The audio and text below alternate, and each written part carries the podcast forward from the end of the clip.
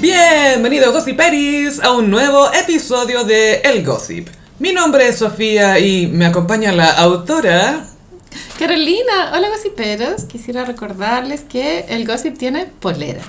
Así es, en miguras.cl slash gossip, porque ya me aprendí el link. Ah, bacán. Ahí pueden encontrar los tres diseños disponibles y ahora está la opción retiro en tienda, que es Así en es. el drugstore. Sí, para hacer un poco de turismo providencial, de Providencia. Y el drugstore, yo estuve hace poco y sobrevivió al COVID, amiga. Tanto, Ah. No todas las tiendas, pero tanto, o sea, no hay locales, se arrienda, ¿cachai? Ya, Está todo funcionando. me acordé el tiro de la película Sarriendo. Un clásico del cine chileno. Fugué, de fugué.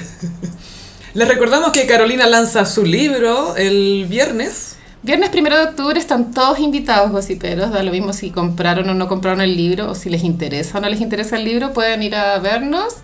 Esto es en Santa Isabel, en el Centro Cultural La Planta. Así es. Y a las 7, pero lleguen antes. Sí, para, para- si, si van nos podemos sacar fotos. Fíjate que el viernes es muy caótico en el tránsito, ¿hay Mm. cachado? Mejor ir en metro. Y empieza como la hora de almuerzo al cabo. Weona. Como es viernes, es viernes. es más rápido andar en metro que en taxi a esa hora. Sí, siempre. Siempre es más rápido andar en metro. Sí, y voy a tener el honor de presentar el libro de la Carolina. Sí, lo presenta la Sofía y Felicia Morales.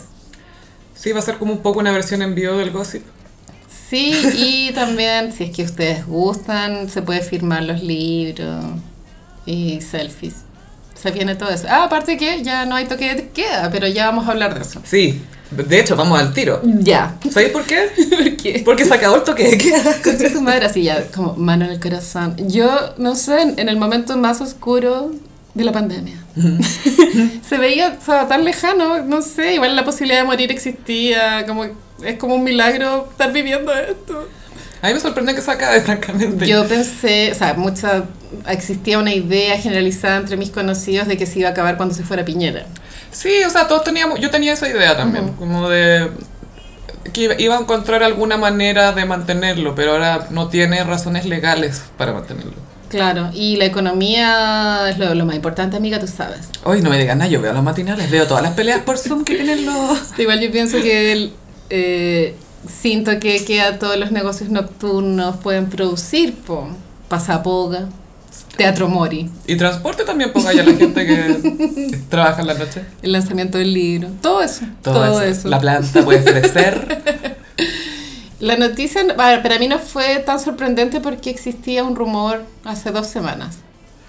Sí. Entonces era la confirmación de algo ya medio sabido. Y a mí me cuesta procesar tanto tiempo que estuvimos con Juana. Es que es heavy, onda. ¿Cuándo fue la última vez que onda, fuiste a la casa de un amigo y te volviste a las dos y media de la mañana caminando, ¿cachai? Uf. Mucho tiempo. Heavy, po, weón. Porque aparte que fue ya harto que, que hubo después del estallido también. Una semana nomás. Una semana. Pero fue una semana muy larga, porque como era novedad la weá, era como Esa raro. semana fue extrañísima. Y sabéis que todos tenemos eh, la memoria un poco borrada por lo traumático, pero yo tengo recuerdo que la weá era como a las 7 de la tarde. ¿A las 8 no era? Era a las 8, Por. ¿cierto? Porque había, en la tele había un, un contador, como faltan 40 minutos para el toque. Que Como era si como el año nuevo. el año nuevo en Canal 13. Era full año nuevo, era muy perturbadora esa weá, ¿te acordás? La weá terrorífica. Era muy 1984. Bueno, qué atroz. Qué atroz. Sí, pero después, claro, vino el COVID y bueno, también se nos vienen los flashbacks de Vietnam del nuevo 18 de octubre. Sí, po. Porque ahora para el aniversario vamos a estar sueltos. Así Pero lo bueno es que ya no va a estar pelado va de ahí en Plaza Italia. Ni pelado Baquedano. Oh, ¿Verdad? Porque esa vaya fue. ¿no? Siguen, siguen los, los muros alrededor. Siguen los muros, pero ya creo muros, se sí. normalizó. No, ya no es tema, ¿no? No, no sé si el señor que tenía la- las estatuas robadas se lo llevó también. Fíjate que había como un candidato que tenía la genial idea de tener una estatua de Baquedano que se, que se sumergiera bajo, la, bajo la tierra si es que cuando hubiesen protestas. Eso tienen los Mercedes-Benz, ponte tú, y los Rolls-Royce que bajan las insignias adelante para que no se los roben. Tú apagas el auto y se bajan. el, el Jaguar, ese, ese como... Eso, pero con una estatua. De un hueón que a nadie le importa. Y que, de hecho, nadie sabía, bueno, quizás como era Plaza Baquedano, la gente tenía la idea de que el señor del caballo era de apellido Baquedano, ¿cachai? Pero en Chile tampoco somos súper conocedores de nuestra propia historia, Es cierto. siempre la estamos negando, de hecho. Las calles también son un misterio porque se llaman como se llaman. Ah, pero- que yo de repente pienso, ¿de quién era sobrino este weón? ¿Quién es esta persona que tiene un pasaje aquí en Ñuñoa? Igual hay una calle Don Francisco. O sea, Sí. perdón, Mario Kreuzberger. Mario Kreutzberger, sí. Que este año hay Teletón, amiga. Gaya estaba viendo el, eh, una noticia, eh, de una gran noticia, Sí, muy, obvio, muy, obvio. Muy extra, oh, de Lucho Jara. En Miami. no, hablando con el, eh, con Viñuela, De una conversación que había tenido con Don Francisco. La wea funada, así como... Bueno, no, y, de hecho dijo que Don Francisco lo invitó a comer en Miami con su señora, él con la Temi y el Lucho Jara con su señora, eh, a comer, y que Don Francisco pagaban cuotas, en 12 cuotas pagó la comida. ¿Qué? Sí, que entonces decía, viste, bueno, de todo, hasta Don Francisco. A mí, ay, me cuesta decirle Mario, no le dice Mario. No, vamos a decir lo que todos estamos pensando, pero mira, Sí, es difícil decirle Mario. Sí, bueno, se acaba el toque de queda, amiga. Tú vives en un lugar muy bu- bullicioso. Sí, se me viene la vida nocturna. Y a mí también igual. Voy, pero a, voy a tener que empezar mi propia vida nocturna, estoy cachando. Me veo obligada, a llegar a tu casa a las 4 de la mañana. sí, para no sentir el carrete en mi casa. Pero lo, lo malo de tu situación es que ya, te acostás a las 4 y ves las 5 partes en las micros. Sí, pues, pues, bueno. si no es una cosa es otra, pero sí por eso duermo con tapones también. pues. Está bien. Está bien.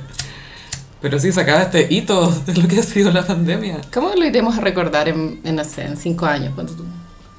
Como una nebulosa.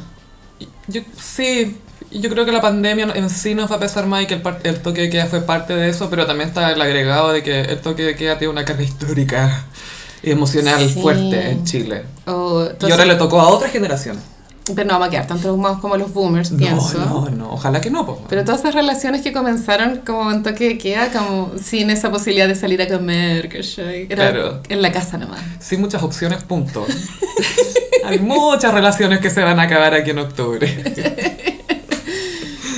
Y mm, yo no sé, ya estoy segura que el la primera noche, que es el jueves, yo voy a estar acostada a las nueve y media, así. Sí, yo tampoco lo, lo veo un poco como año nuevo. Para mí no es obligación carretear, no es... Me acuerdo que el año pasado, cuando eh, después de, creo que fueron cinco meses de cuarentena en Providencia, Mm. Se anunció que a partir de X lunes se acabó la wea. Y yo dije, ay, bacán, voy a ir a enmarcar unos cuadros, voy a ir a comprar no sé qué. Y, hice- Todo el primer día. y no hice nada, me quedé en. Obvio. Obvio. Siento que es la reacción natural. Sí, pero es la libertad, ¿cachai? Sí, esto es porque yo quiero, no, porque no me queda otra. No porque Piñera lo dice. Es que ahí así es rico quedarse en pijama, po. Porque yo quiero, porque tengo la opción y porque yo lo elijo. No es porque no me queda otra, es porque yo quiero. Y en Twitter fue tendencia, como, ay, como ahora, ahora que no hay toque de queda, como, ¿cómo voy a hacer para no ir a los carretes? ¿Cómo voy a hacer para que... ¿Cuál es mi excusa para no carretear ni ser sociable? Porque soy tan distinto y especial. Loco muere. Sí. Es como, hay más gente diciendo eso que no diciendo eso, te das cuenta que no eres especial. Puta Twitter, bueno. Tiene, tiene momentos, pero bueno. Un gran think tank. Y todos se copian las tallas. Ay, podemos, eh, la vez pasada hicimos el capítulo justo antes de que hicieran el debate, El debate. así que no alcanzamos a comentar mucho, tampoco nos vamos a explayar demasiado, porque yo Por no lo vi por lo menos, yo vi pedazos. A mí me pasa con los debates que no los veo, pero me producen FOMO. A Sí. diferencia de otros eventos, por ejemplo, los partidos de Chile, no los veo y no me producen FOMO. Igual me hace sentido esto que me estáis diciendo. Pero el debate me produce una cuestión como de, de enchufarte en los memes. po. Es que es reaccionar al final, es, es entender a qué están reaccionando todos. Claro. Y hubo varias tendencias de memes. Uno era Jasna citando Wikipedia. Eso era uno de, uno de Yasna, porque Yasna tuvo un par. Jasna yo creo que practicó frente al espejo muchas, Practicó más que Lady D. muchos moments del debate. Es como Tyra, un poco. Y Jasna fue con una chaqueta color rojizo, muy similar al meme que hay de ella, que es como un, un M&M. Es el rojito, me encanta. Bueno, ese M&M es igual a Jasna. Son los ojos, es que tiene los ojos grandes, yo creo que es por eso. La gente que tiene los ojos grandes parece un poco dibujo animado, como caricatura. Sí, y ella, claro, fue vestida de, de su meme, que igual es una buena estrategia. Sí. Y hace, hace TikTok con la hija y todo. Pero tuvo un lapsus que parece que fue espontáneo, donde a Sebastián Sichel le dijo Sebastián Piñera. Y dijo, ¡Oh! ¡Oh! ¡Oh! Dios mío, demonios, creo que me he equivocado. Nadie podría haber pensado que iba a pasar esto. Era muy la escuela de actuación de Gonzalo Valenzuela. Muy Francisca Perino cuando volvió de España. Con otro labio y otro pelo. Y Boris eh, fue con... Andaba con anteojos, pero de utilería, pues el buen no ocupa anteojos. ¿No usa para leer el computador? Yo creo que era para hacerlo ver más, más señor. Según yo lo he visto con lentes antes. Son de utilería. Ah, ya, ok. Como todos los famosos, todos lo han hecho, hasta Justin Timberlake ha hecho eso. Sí, y andaba como semi-formal, con una chaqueta un poco Stella McCartney. ¿Mm? Pero sí, sin ningún mérito. No, broma. Claro, y lo de Wikipedia es porque Jasna dijo que Sebastián Sichel había trabajado como lobista, lo cual yo no logro entender muy bien a qué se refiere, y que su fuente era Wikipedia, y la empezaron a trolear por eso, cuando Wikipedia igual es una fuente de información súper masiva. e Es importante. masiva, pero no siempre es válida. Mm, cualquiera la puede editar. Claro. O sea, ¿cuántos chilenos? ¿Te acordás una vez que editaron la página de Bolivia, ponte tú, que Sí. se meten a editar cosas así? Ah, el de Maroon 5 seguramente se la editaron al, al Mañas. Seguramente. Adam el Mañas Levin. Y eh, lo- el tema de ser lobista, yo no entiendo como ya es tu trabajo. ¿Qué, qué? Bueno, no sé, no entiendo. Es que en teoría los lobistas son puras influencias y a quién conoces y networking y conocer Sí. gente y tratar platas, ¿cachai? Sí. Tratar de conseguir plata para ciertas cosas. Mm, Y claramente es una profesión o un oficio que existe sí. y que mucha gente lo ha practicado y que les ha ido súper bien por lo que hemos visto. Así es. Eh, pero no sé si a estas alturas ser un lobista es tan distinto a ser un político que postula un cargo, ¿cachai? Porque también hay ciertas personas que te dan más plata que otras, pues tú a Sichel, su campaña pasada la financiaron, ¿cachai? Hay personas súper específicas que van mucho con su manera de pensar, o en realidad Sichel va con la manera de pensar de ellos, más que al revés. Sí.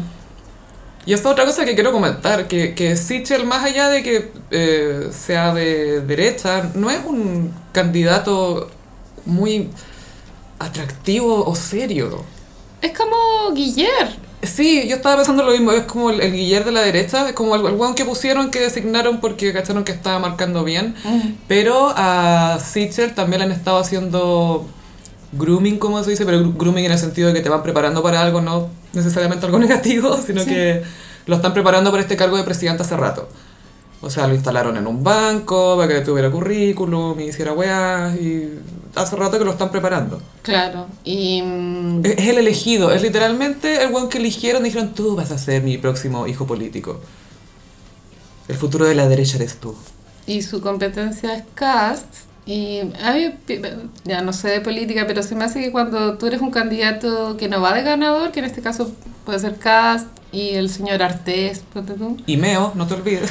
Pero Meo no fue al debate, No, po, no estaba con cuarentena. No, si lo invitaron, Ah. pero estaba con cuarentena. Y el otro que no pudo ir es Parisi, porque él vive en Estados Unidos, porque tiene orden como que acá si vi- viene a Chile tiene que pagar una pensión. Es que no sabía que tenía que pagar pensión alimenticia. Es que él fue víctima de su propia galantería, amiga, tú no entiendes. Qué, ser tan sexy. La cagó, weón.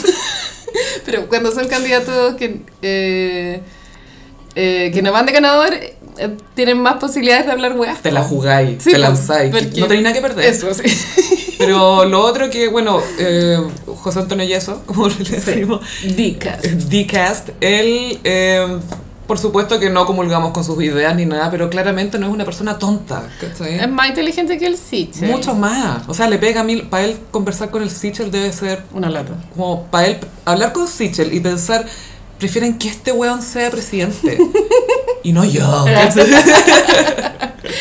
Pero hay una sensación de, de que Boris ya es el presidente. No sé si cachaste esta semana que un gallo de apellido Chaguán, es que hubo un escándalo de migración este fin de semana. Ay, ¿cachaste? Gaya, qué vergüenza. Sí. Ya, entonces salió este señor Chaguán ahí a, a- a dar unas declaraciones y dijo, bueno, aquí esto es culpa de, del gobierno de, de Boris. Es como, weón, ¿qué? O sea, ya están dando ya- por eso. sí, ya- que todo va a ser culpa de él. Pero antes se le echaba la culpa como al pasado. Ahora Sí. no, el futuro. Bachelet. No. Y ahora como ya cacharon que va a salir izquierda y fue... Eso es un lapsus, po. Mm. A mí me llama la atención lo ausente que ha estado Piñera en todo esto. En, en todo, en todo. En la crisis de, en la crisis de migrantes en Iquique, ¿cachai? ¿Dónde está, weón? ¿Por qué? ¿Qué pasa? Hace poco lo vi hablando de cambio climático y del compromiso de Chile con el cambio climático y es como, ¿de qué me estáis hablando? Hace nada aprobaron Dominga y la, la cuestión de- en el norte de las minas y la weá y es como, ¿de qué estáis hablando? Ese viejo, pero creo que anda fuera de Chile, por lo que vi en su Instagram. Hace, sí, no sé si sigue, pero andaba como en una gira un poco grande, igual está... Colombia, parece. Sí, pero ¿sabéis qué? Eh, paréntesis, lo, lo que pasó en Iquique es inaceptable que el presidente no se manifieste de alguna manera. Onda, y Sí. ojalá no haya sido con un tweet, ¿cachai? Como, no, no, pues, La si media serías el papá, porque siempre le encanta hacer esta este símil de que él es el papá y el país es la familia y él es el padre de familia, la cuestión, y weón, están quemando carpas y coches y weón, ayer weón, nada. Fue un escándalo igual que plancha. No, eso fue, el New York Times no hizo shaming de nuevo, Chile shaming. Pero sí, yo no sé, ese problema no tiene solución, pienso. O sea, tiene, pero es gradual y requiere también de mucha... Porque también políticamente no se manejaba muy bien. O sea, no sé, habría que matar a Maduro.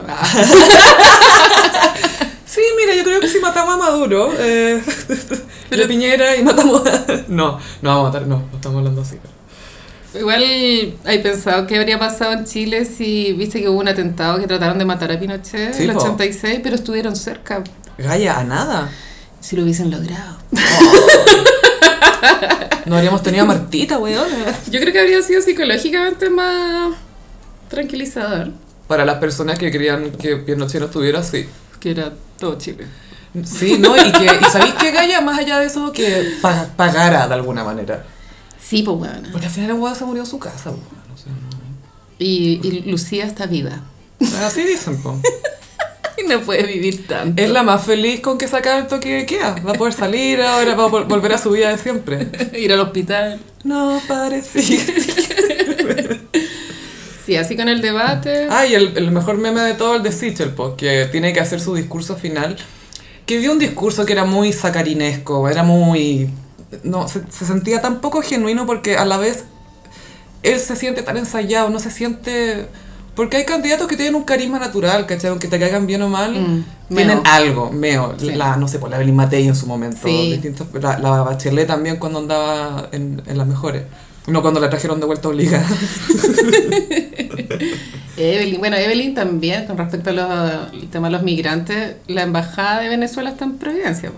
Y hubo- el año pasado había también tema de carpas afuera. Mm. Querían volver. Y, ah, bueno, ellos querían volver, entonces estaban ahí afuera esperando. Y Evelyn lo echó, amiga. en mi comuna no. Se puso a dirigir el tráfico, lo sacó. Eso también es tema. eh, claro, cuando te, te afecta directo, directo, directo tener ahí personas en condiciones inhumanas, ¿cachai? Es distinto cuando lo veis por la tele, ¿o no?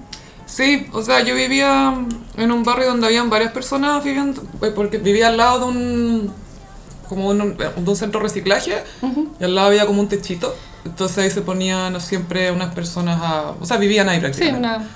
Y no, pues le llevamos cosas de repente. eh, eh, eh, es fuerte para uno tener que enfrentarse a eso, ¿cachai? Por eso pasa mucho que la gente pasa al lado y no mira o trata de evitarlo de cierta Yo manera. no miro, pero siento porque. No porque quiera evitar esa realidad, sino que es que no quiero molestar con mi mirada, ¿cachai? Claro, no queréis que se sientan observados Como tampoco. algo así. Decidís que lo mejor es no mirar tanto. Como que ya que tengan su intimidad, aunque no se pueda, ¿cachai? Mm. Algo así. Pero hay personas que les produce mucha desconfianza, eh, hay gente que piensa que si alguien está en situación de calle es porque se lo buscó. eh, la- hay mismas personas en situación de calle que piensan eso, ¿cachai? Entonces Sí. eh, eh, es complicado ese equilibrio, pero a mí no me parece... Me parece que en algún minuto tiene que entrar el sentido común de, "Oh, no puedo, no sé, pues, quemarle las cosas a estas personas, Obvio no que puedo no, sacarlos pues, bueno. cagando, no, no puedo- eh, la, Hay un punto, la ¿cachai? mentalidad de, el- el- de las turbas, Sí, Gaya, que la es. gente pierde la, la racionalidad. Yo creo que todos somos, o sea, todos somos potenciales víctimas de, de ver- verte inmerso en una turba. Absolutamente. Abso- es que está dentro también del ser humano, pues, ¿cachai? Si estáis ahí en el momento y están todos haciendo eso, no cualquiera puede salir de ese trance, por decirlo de una manera, Sí. y decir, oye, para, no, eso no. Claro, pero el contraste es que, ¿por qué no están los milicos, los pacos poniendo orden también? ¿Qué hacen los milicos? weón? Nadie sabe, amiga, nadie sabe. Están peleados con Piñera, parece. Quizás por eso, oh, quién sabrá. Ay, sí, la media cagada. Sí, pero, ah, lo que te iba a decir de Sichel es que Ah, su, su sí. discurso final le pusieron la música de Universidad Sa- Santo Tomás. Y calzaba perfecto. Era perfecto. Y ahí dijo politizar la política. Politizar la Que política. una frase icónica. Es, es muy, sí, no sé qué. Él es muy de frase icónica, pero en el mal sentido. Accidentalmente icónico, Sebastián Sichel. Yo lo encuentro tonto, pero bueno, es una percepción mía. Sí, a mí me, me da lata que no sé poco, lo, que lo hemos comentado en otros episodios, que cuando sucede el contrabarba con Boric, que de repente le sacan cara a cosas que no, no van al lugar, ¿cachai? Que le debata las ideas. Sí, y ahora, bueno, salió el tema, se destapó esta olla de que la mayoría de, muchos ministros habían sacado los retiros de la AFP cuando habían estado en contra de la iniciativa. Y el chiste era que Sichel lo sacó para hacerse más tatuajes. Pronto lo sabremos en un nuevo especial de lunes. Una vez Fénix. En, en la espalda. Muy Ben Affleck vibes. Ay, me da tanto cringe ese hombre, me carga. ¿El Sichel? Sí. Y representa todo lo que detesto. Como ser winner, como un escalador sin escrúpulos, todo eso. Y tan apadrinado. Es que ese es el tema, porque ya todos tenemos gente que nos ayuda y que nos apoya y todo, pero él es pura gente nefasta. Sí, se rodea de pura gente tóxica. Son los, los cuatro jinetes del apocalipsis manejando lo- los hilos de Sichel. El chisels. El Jesus, sí. Sebastián Fonsi. Oye, eh, me contaste que Martín Cárcamo tiene un programa nuevo. Hoy es tan malo, amiga. Mira, se llama Cinco Mandamientos. ¿Por qué? No tengo idea. ¿Y cuáles son? No sé, no sé, no sé. Y es, es de entrevista. Y yo solo he visto el capítulo de la entrevista a Juan Yarur. Lo vi solo porque era Juan Yarur. Perdona, ¿esto es en la tele o es en internet? Esto es en la tele en horario después de las noticias. El Ah, es Prime. estelar que le llaman, pero ya el estelar ya no El existe. prime. El prime. Y Martín Cárcamo, a mi parecer, es muy mal entrevistador. No escucha. Entonces no hay un diálogo. Es como... ¿Sentís que seguía mucho por pauta? Yo creo que le están soplando por la oreja. A ese nivel. Y... mm, Está esperando que le digan qué decir. Y el programa está grabado, entonces tiene un intento de edición frenética a situaciones que no necesitan ser frenéticas. ¿Cachai? Porque tú, Ah. No sé, pues, Juan Yarur contando que le hacían bullying en el colegio, por ejemplo. Y como está cortado para que se vea como más rápido y no funciona, bueno. Como, y aparte que hay mucho estímulo visual en la imagen, como hay un- fotos atrás, una escenografía noventera horrible, tiran humo por atrás, humo. ¿Qué? Lo mismo me pregunté yo, ¿qué? Estoy... ¿Qué? El sillón horrible. Un sillón así como esos de cuero de papá, de los, no sé, bueno. es todo nefasto. Y mm, es heavy eso de la televisión chilena que no es capaz de renovarse. Porque Martín Cárcamo yo creo que tuvo su momento.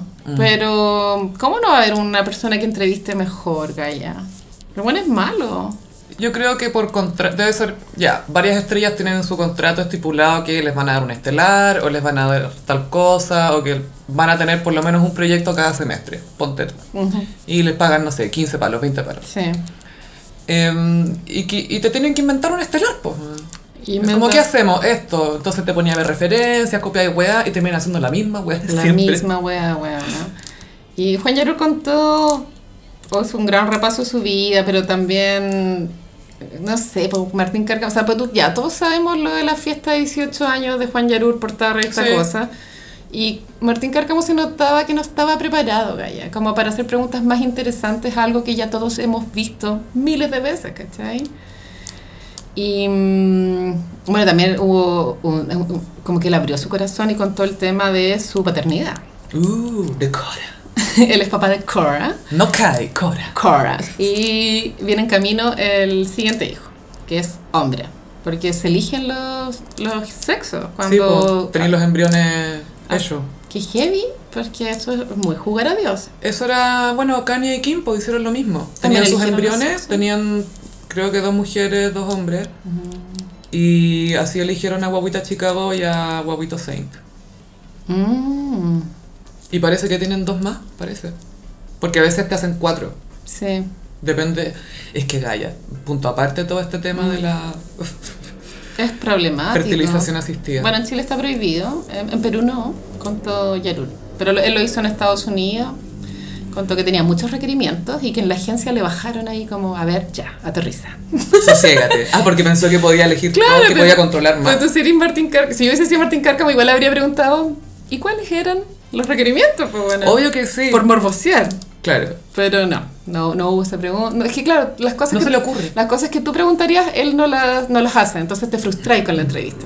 Si hay algún ejecutivo o alguien que trabaje en Canal 13 que está escuchando este podcast en este momento, nos gustaría hacerles una asesoría.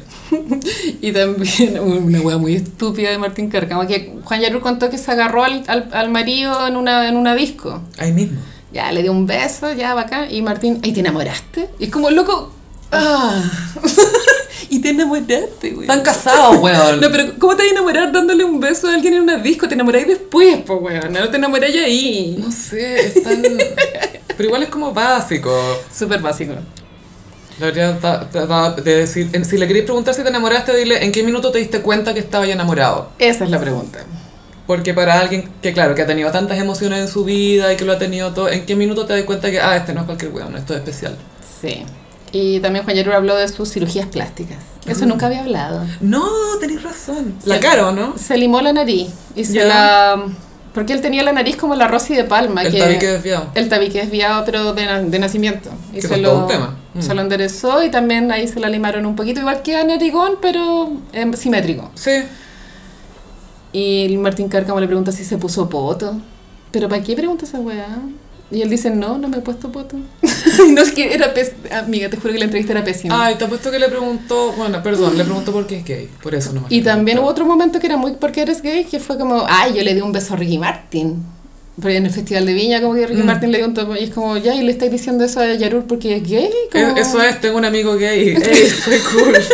Ey, yo también tengo amigos negros, ey, no, Y un soy momento cool. iconic, muy. El gossip fue que Juan Yarur contó una vez que estuvo en una fiesta con Naomi Campbell. Ah, con Nelson Mandela también. Eh, estaba Nelson Mandela. I was having dinner with Juanita Yarur. Johnny Yarur. Salió en la foto, pues, bueno. Ay, Gaya, me muero.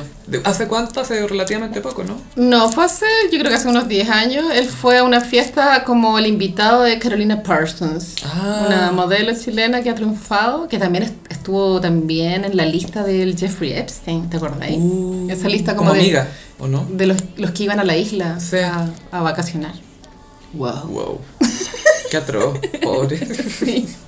Y bueno, así con Martín Cárcamo, que debería o renovarse o retirarse. Esa es mi opinión. Lo intentó con esto del, del baile Fracasó, sí. y le va a echar la culpa a la pandemia. Ujú. Es un 9-11, es como glitter. Es su glitter.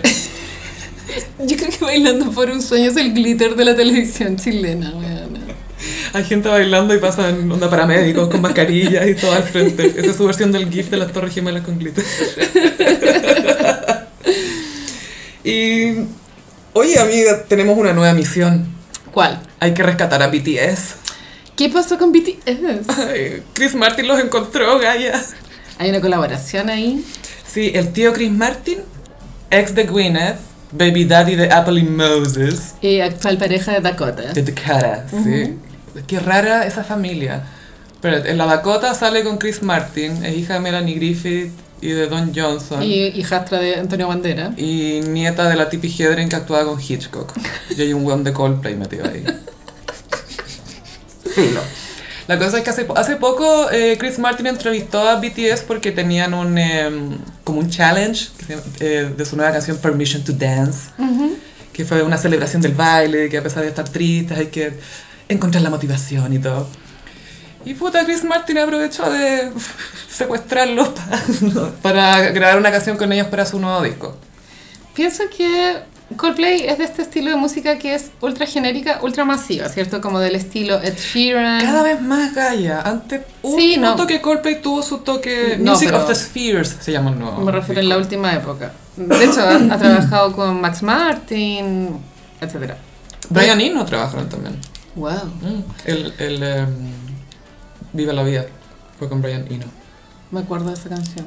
Bueno, y bueno, Maroon 5 también cabe, según yo, en este tipo de música genérica, que está hecha a llegar a la mayor cantidad de gente posible. Y yo creo que BTS, a pesar de que es muy masivo, de pronto con Coldplay, o sea, me imagino que el manager de BTS pensó con- que con Coldplay iban a poder llegar aún más lejos, como Mm. atravesar más rangos etarios. Creo que esto fue. También sirve para eso, pero esto también ayuda mucho a Coldplay. Sí. Muchísimo a Coldplay. Sí, o sea, eso es, para los dos lados. Estoy tratando de, de ver Sí. por qué BTS hizo esto, ¿cachai? Yo creo que porque, porque en un minuto Coldplay y, y Coldplay es- súper masivo también, ¿cachai? Sí, Eh, eh, sí, por eso voy, que es música para todo el mundo. Yellow, incluso después sacaron más canciones, también tiene una canción con Rihanna, ¿cachai? O sea, Música bueno, todos tienen una canción con Rihanna. Con Beyoncé hay una Con también. Beyoncé también, que son amigos. Fíjate que heavy que cuando estos dos estaban juntos, cuando la Goop y Chris Martin estaban juntos y carreteaban con Beyoncé y Jay-Z. ¿Qué era esa weá, weón? Como la Beyoncé mirando a Chris Martin, como, weón, Qué lata, una weá? tostada. Nunca había conocido a alguien tan blanco en mi vida. Eh, yo, y yo, yo creo que también los de, los de BTS deben admirar a, a Chris Martin y a Coldplay, a eso voy. Y nada, pues, una oportunidad también para decir que trabajaste con una banda grande. Así que es ayuda para los dos lados aquí. Sí, y Chris Martin no, no renuncia, él quiere seguir vigente hasta el fin de los días. Y cada vez con más colores. ¿Hay cachado que las cosas de Coldplay cada vez hay más colores? Wow. ¿Será daltónico este weón o algo así? Puede que sí. Y a mí se me hace como referente a YouTube, ¿no? Es la, Sí, misma, sí. es la misma involución. Son los herederos de YouTube, absolutamente. De hecho, eh, por mucho tiempo se decía que Coldplay, y creo que hasta ellos lo reconocieron, que les encantaba el sonido de las guitarras de YouTube. Mm, Y que igual hay unos pero ya encontraron más su propio sonido Claro. Coldplay, pero que les gusta, era un gran referente para ellos. porque no olvidemos que YouTube partió como banda protesta. Sí. Sunday Bloody. Sunday. Y después ya era One, Two, Vertigo, no sé. Elevation. Yo creo que no hay canción más cringe que esa. Qué horrible canción. Muy Es mala. como para levantarse y apagar la radio. Yo la pondría de despertador para obligarme a apagarla. Así como. ¡ah! Tenemos update de Angelina y el Weekend.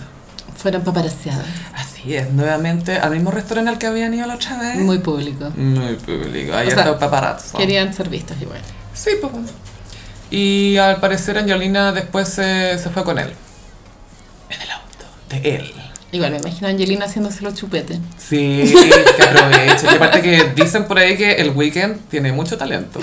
Muy que Angelina se sienta en la cara del weekend. Sí, obvio que sí, y él feliz. Sí, eso está pasando ahora. Y él le gusta, sí.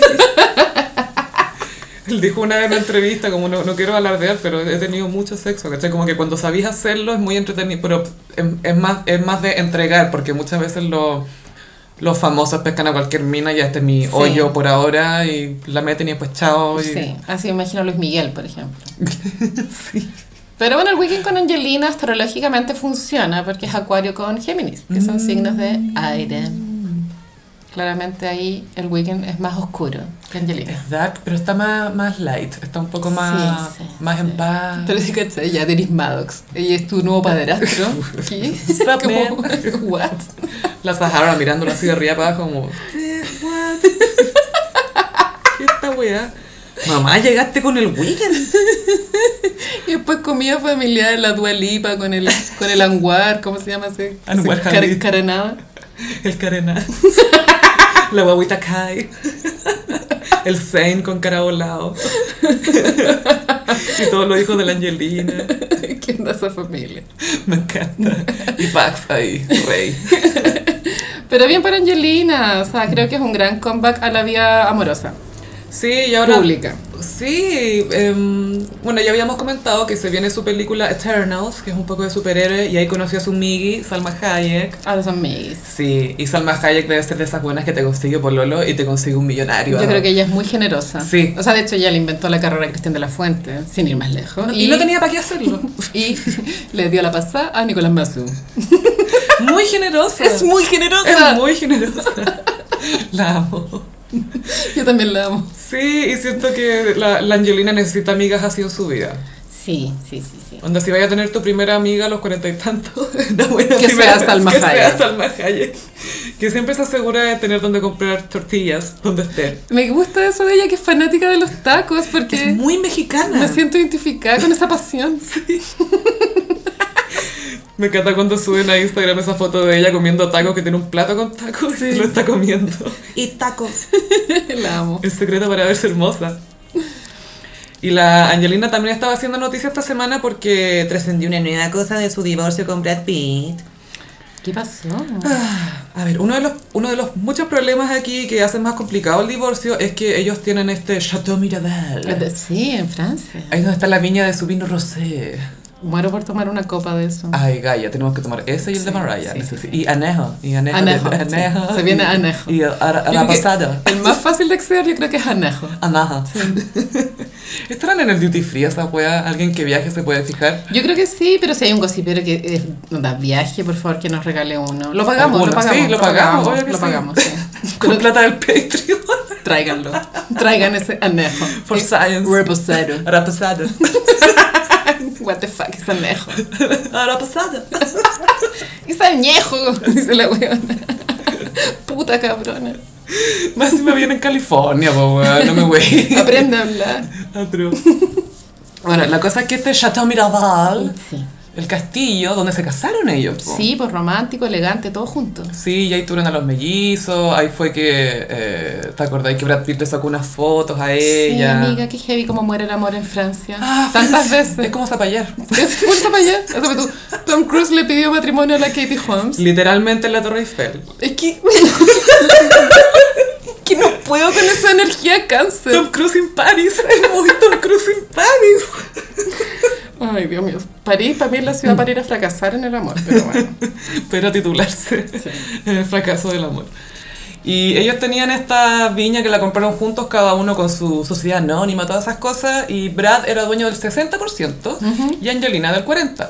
Entonces, para que estuvieran 50 y 50, él simbólicamente le vendió 10% a un euro. Es un precio como, ay, toma mi amor, ya, filo, siento iguales para los dos, pero toma 50 y 50, listo.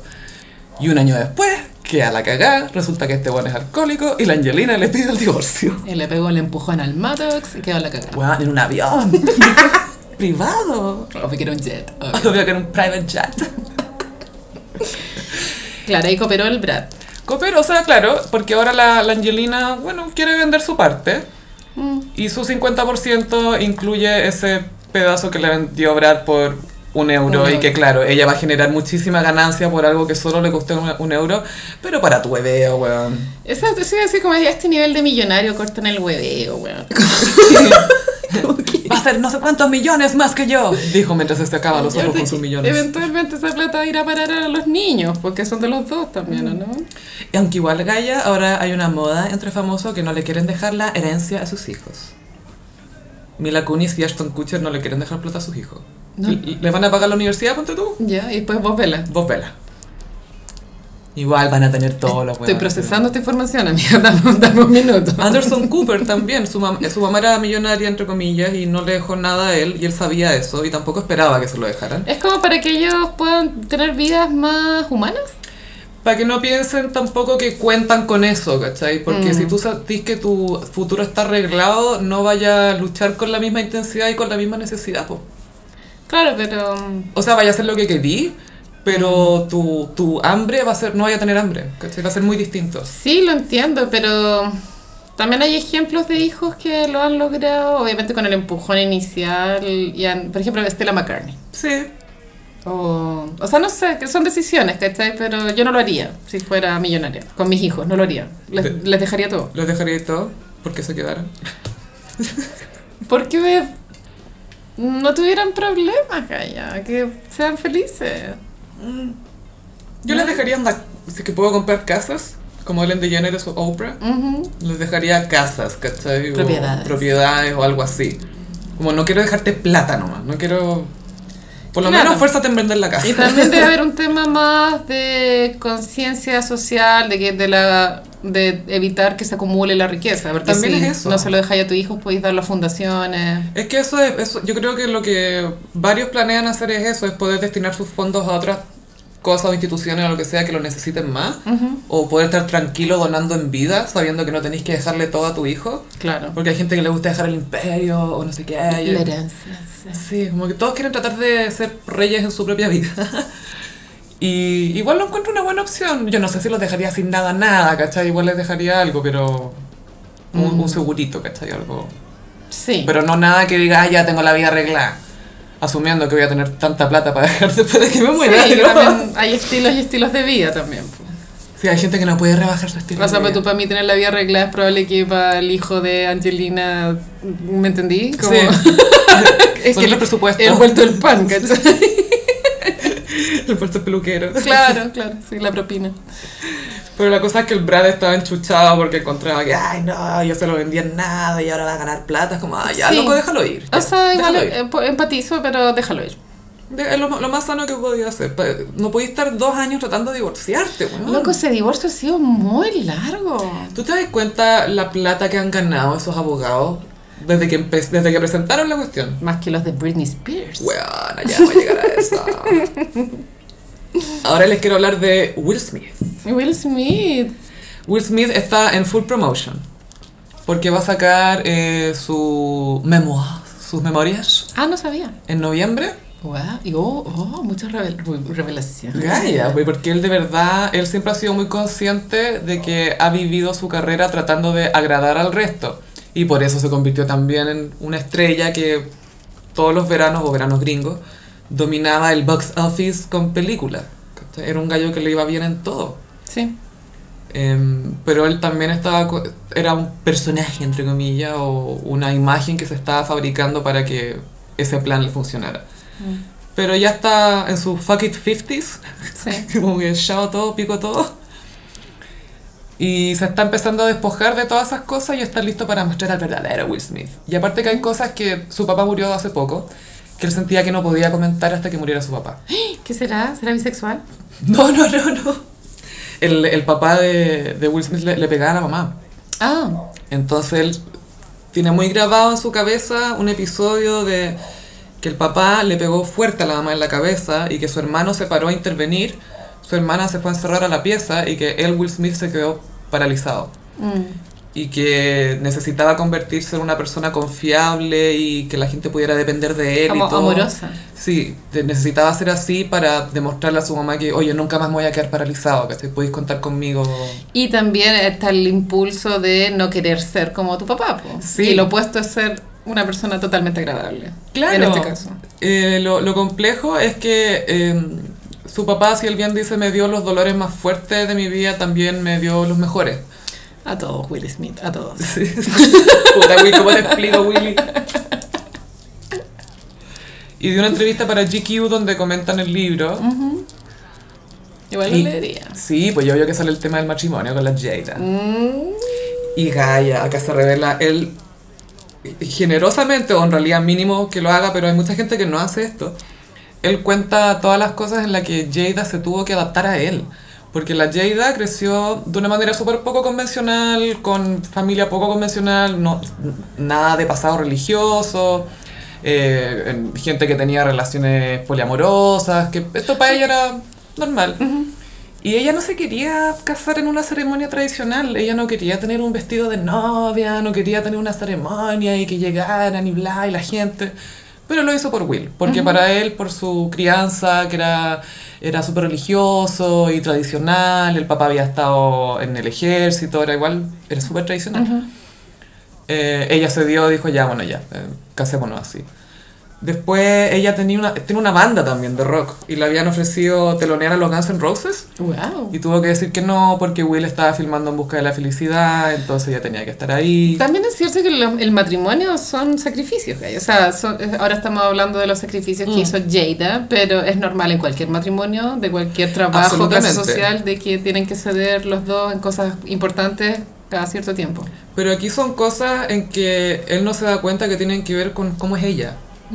Es su esencia. Claro, porque ya yo entiendo que si mi marido para él es importante que tengamos una ceremonia y todo, ya, pero hagamos- adaptémosla, hagámosla a la manera de ambos, buscáis, buscáis la manera. Después Will estaba así obsesionado con comprarse una casa que creo que es la donde viven ahora, que la muestran en Red Table Talk, que es como un rancho, es El- espectacular. Y el icónico capítulo de Red, Red Table Talk con eh, la amiga de la Kylie, po. Ah, la Ro- eh. Jordan. Jordan, sí. Ahí se hizo conocido ese programa porque antes no lo conocía nadie. No, y ahora es la nueva Oprah. sí. Eh, Will estaba obsesionado con com- comprarse esta casa gigante. Y ella le dijo, no, weón, por favor no, por favor no. Eh, no, no quería... Tanta irse a- apoteósica. Claro, era, era demasiado. Hasta que él la persuadió y, y Will decía, es súper raro pagar hipoteca o estar pagando las cuotas de una casa que te costó tantas peleas matrimoniales, se supone que es una casa familiar, Ah. pero que yo la tuve que obligar a venirse para acá. Pésima decisión. Ahí sí que la cagó. Ahí sí que no estoy de acuerdo. Sí, po. Las otras dos cosas, ñeña, pero esta weá no. Y esta galla, no sé cómo voy a reaccionar a esto, pero él estuvo tres años planeando el cumpleaños 40 de Jada. Entonces hizo una comida con amigos y familia, íntimo, bacán. Mandó a hacer un documental sobre los ancestros de Jada hasta el tiempo de la esclavitud. Encontró a uno de los descendientes del dueño de la plantación donde trabajaban. Qué fuerte. Todo esto mandado a hacer por él para ella. Ya. Y después se van al hotel después de todo este espectáculo. Ella súper callada. Esto es muy holograma de... De Tupac. de no, no, holograma de Robert Kardashian. Sí, para los 40 de Es aquí. muy holograma vibes. Claro. Bueno, Es pegártela desubicada. por lo mismo, y acá Jada lo dice súper bien. Llegan a la pieza del hotel y ella le dice, esa fue la demostración de ego más grande que he visto en mi vida. Porque eso lo hizo para él quedar como el que, ay, mira lo que hizo. Lo mismo votó con la casa, como que, ay, mira dónde viven. Querer un matrimonio grande, oh, cacha la media fiesta que tuvieron. Al final todo era un poco relacionado a eso, po. Sí, po. Y, en y pelearon tanto que la Willow, que en ese minuto tenía 10 años, se despertó y los vio y les pidió que por favor dejaran de pelear. Y ahí fue que Will Smith se dio cuenta de que no estaban fun- funcionando como matrimonio. Bueno, ya que edad se dio cuenta donde a los 40. Cuarenta y tanto. Conche tu madre, los No sé hombres, si la misma, misma pero... Pero bueno. pero porque él estaba viviendo su verdad, pues, weón. Él estaba viviendo, ah, pero si obvio que quiere esto, ¿cómo no va a querer vivir en una casa gigante? ¿Cómo no va a querer tener un matrimonio gigante? ¿Cómo Es no lo, va a es querer lo que todas las mujeres quieren. Es ¿no? lo que todas quieren, ¿qué más querí? No, weón, si está loca, weón, está loca. Hay que quererla. Hay que, no hay que entenderlo, hay que quererla. Eh, Igual es similar al holograma de Robert Kardashian. po. Sí, lucirse con un gran gesto que Yo dice más que- sobre ti que sobre lo que quiere la persona. Yo creo que Kim puso cara normal, pero después tiene que haber venido la pelea. Calla, me- es demasiado delicado. Es No, weón. Es que ¿por qué gatilláis como weas que tú de- en tu cumpleaños que es un día agradable? en Y que ya estoy pensando en tu papá, o sea... ¿Por qué queréis gatillar emociones eh, problemáticas ese día, po? ¿Quién quiere pensar que tus ancestros sufrieron tanto dolor?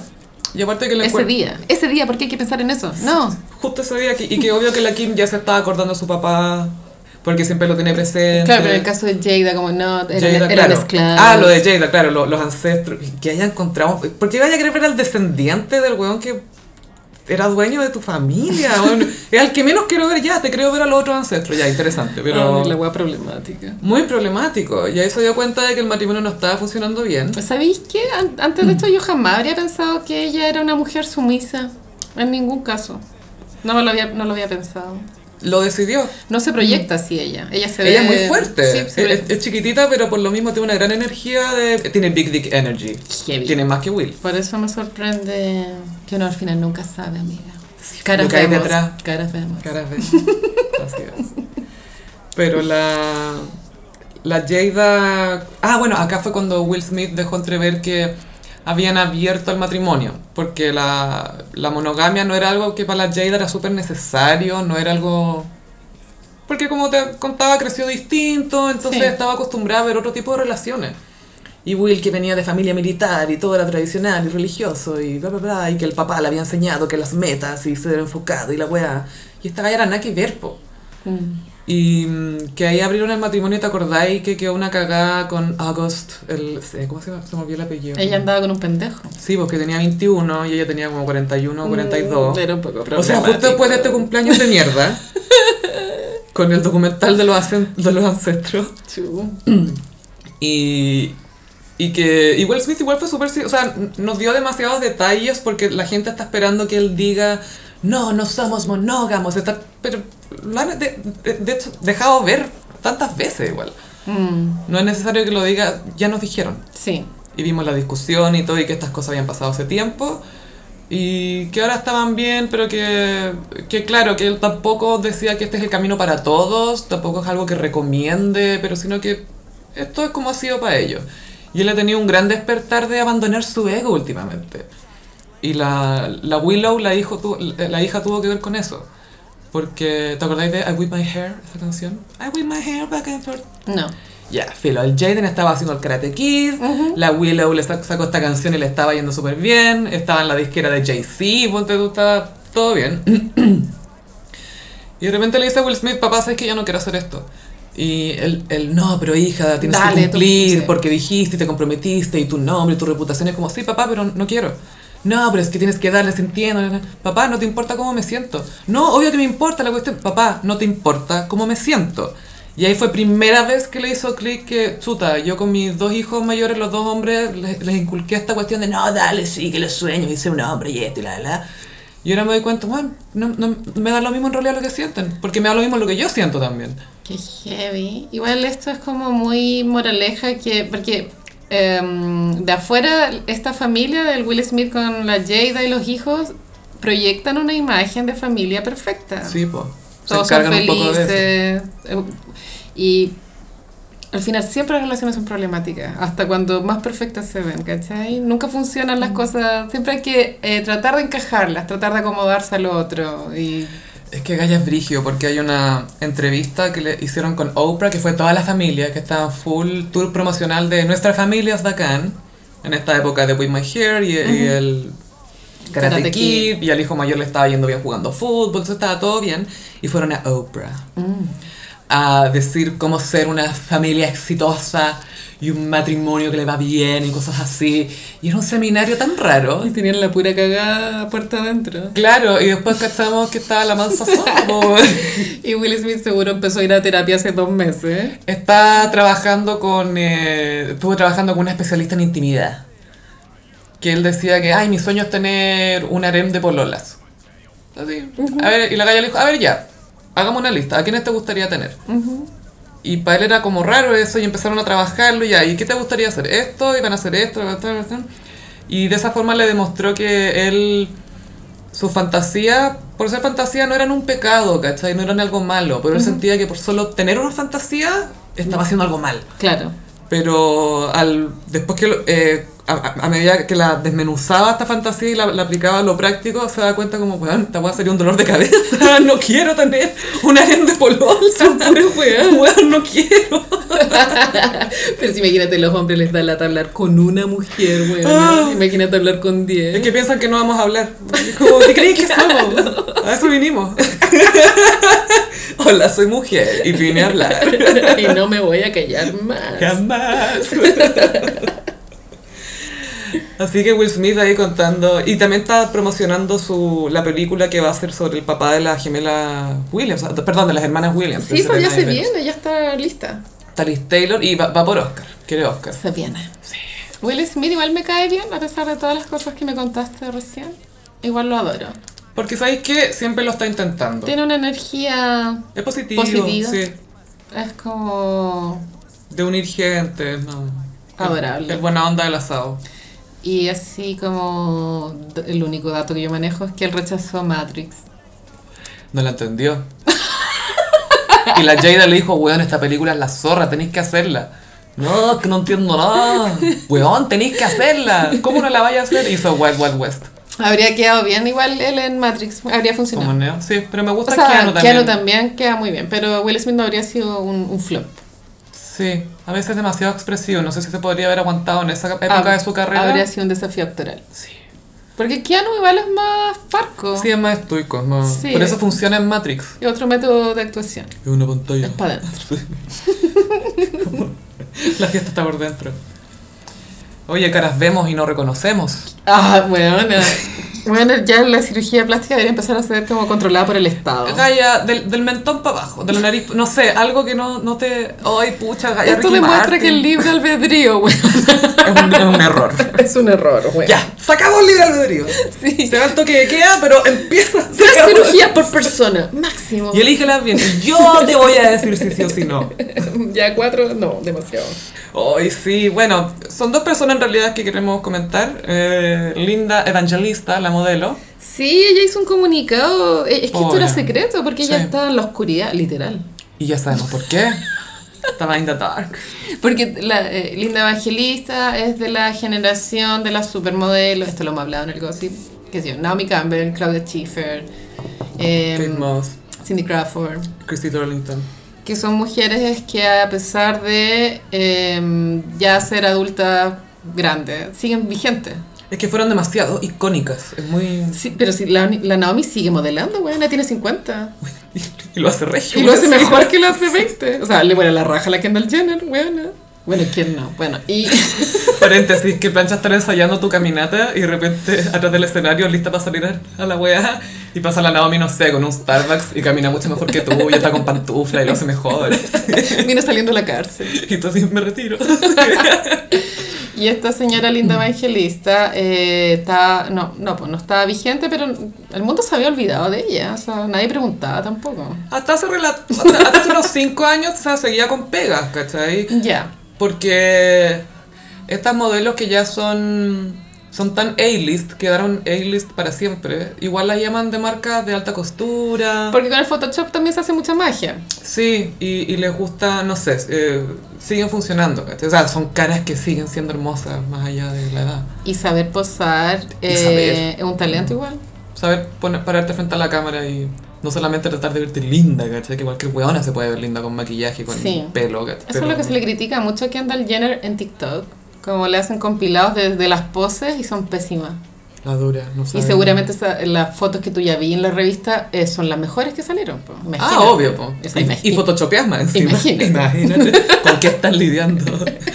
Debe la chapar. Entonces ella contó en Instagram con un mucho texto. Y de hecho a mí me, me lo mandaron por WhatsApp y fue como, no, mucho texto. ¿Qué dice? que me dio, muy me dio lata leerlo. Es que era larga la weá. Tu long green read. TLDR. Y ella es acusada de negligencia médica. Pero O sea- ¿hasta qué punto es tu culpa y la del cirujano? O sea, tú, es que depende del tipo, porque tampoco dio muchos detalles de qué es lo que había salido mal, porque si ponte tú, el cirujano tenía que inyectarla justo en esta parte y se equivocó y lo hizo en otra parte, eso es negligencia. Ujú.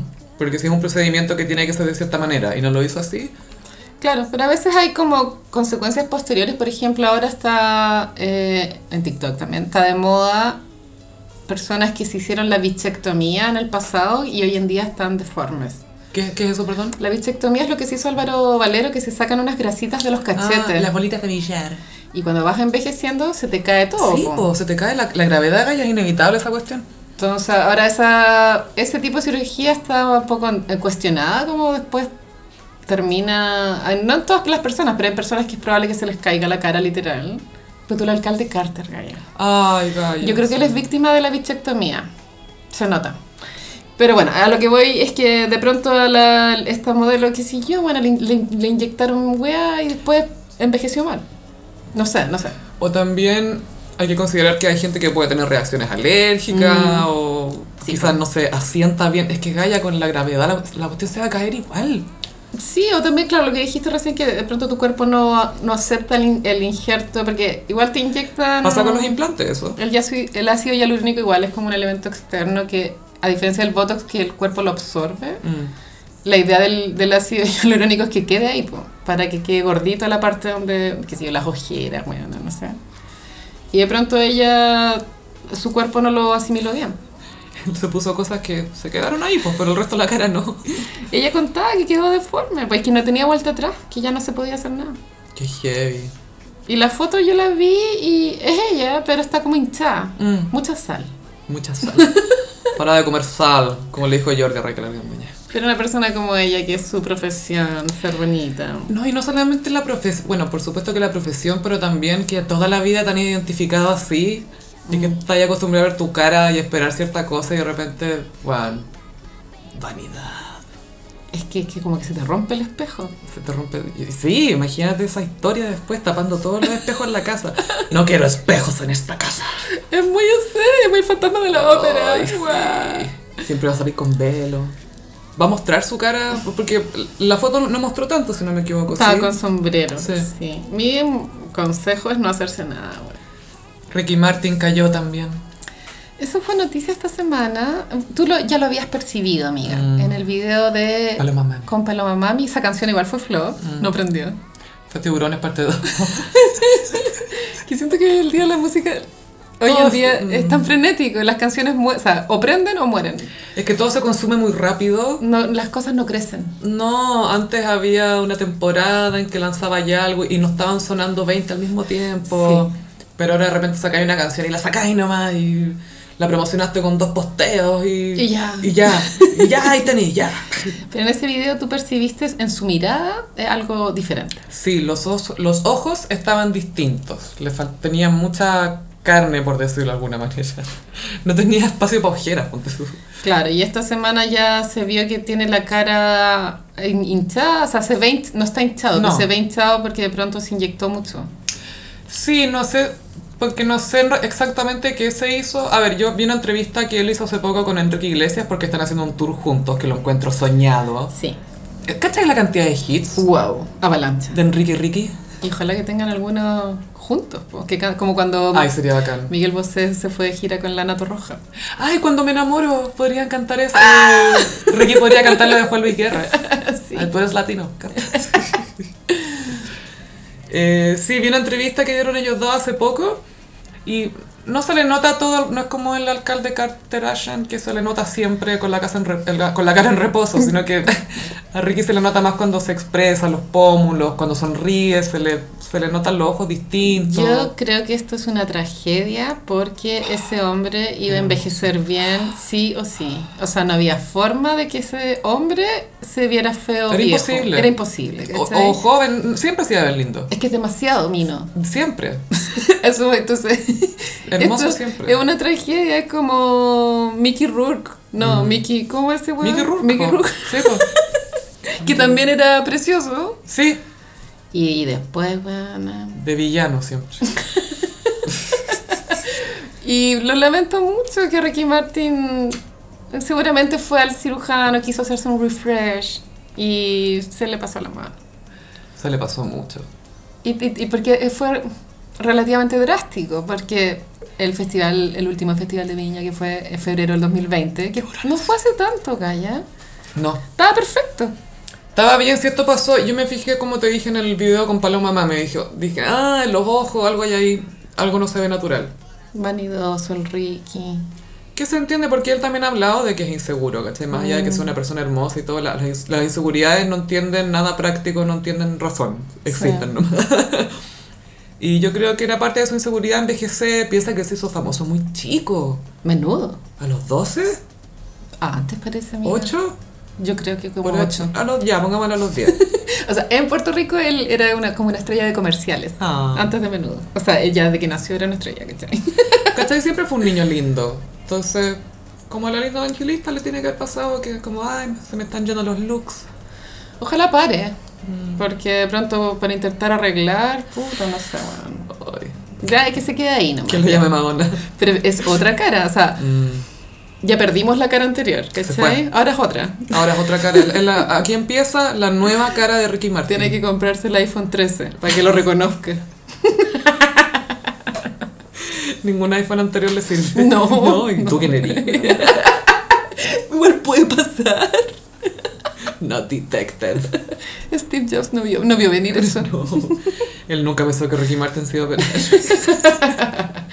Ricky igual venía como en una experimentación, porque antes de, de esta cirugía eh, se había teñido la barba. Mucha crisis. Anda usando unos outfits, eh, unos pantalones anchos, anda como tratando, tratando. Se siente viejo, Calla. Yo creo que es una crisis de los 50. Yo también creo que se siente viejo. Y ahí la comparación inevitable, amiga, porque estos, estas tres personas siempre hay que compararlas, que son Chayanne, Luis Miguel y Sí, Ricky. ya, Luis Miguel lo perdimos hace 20 No. años.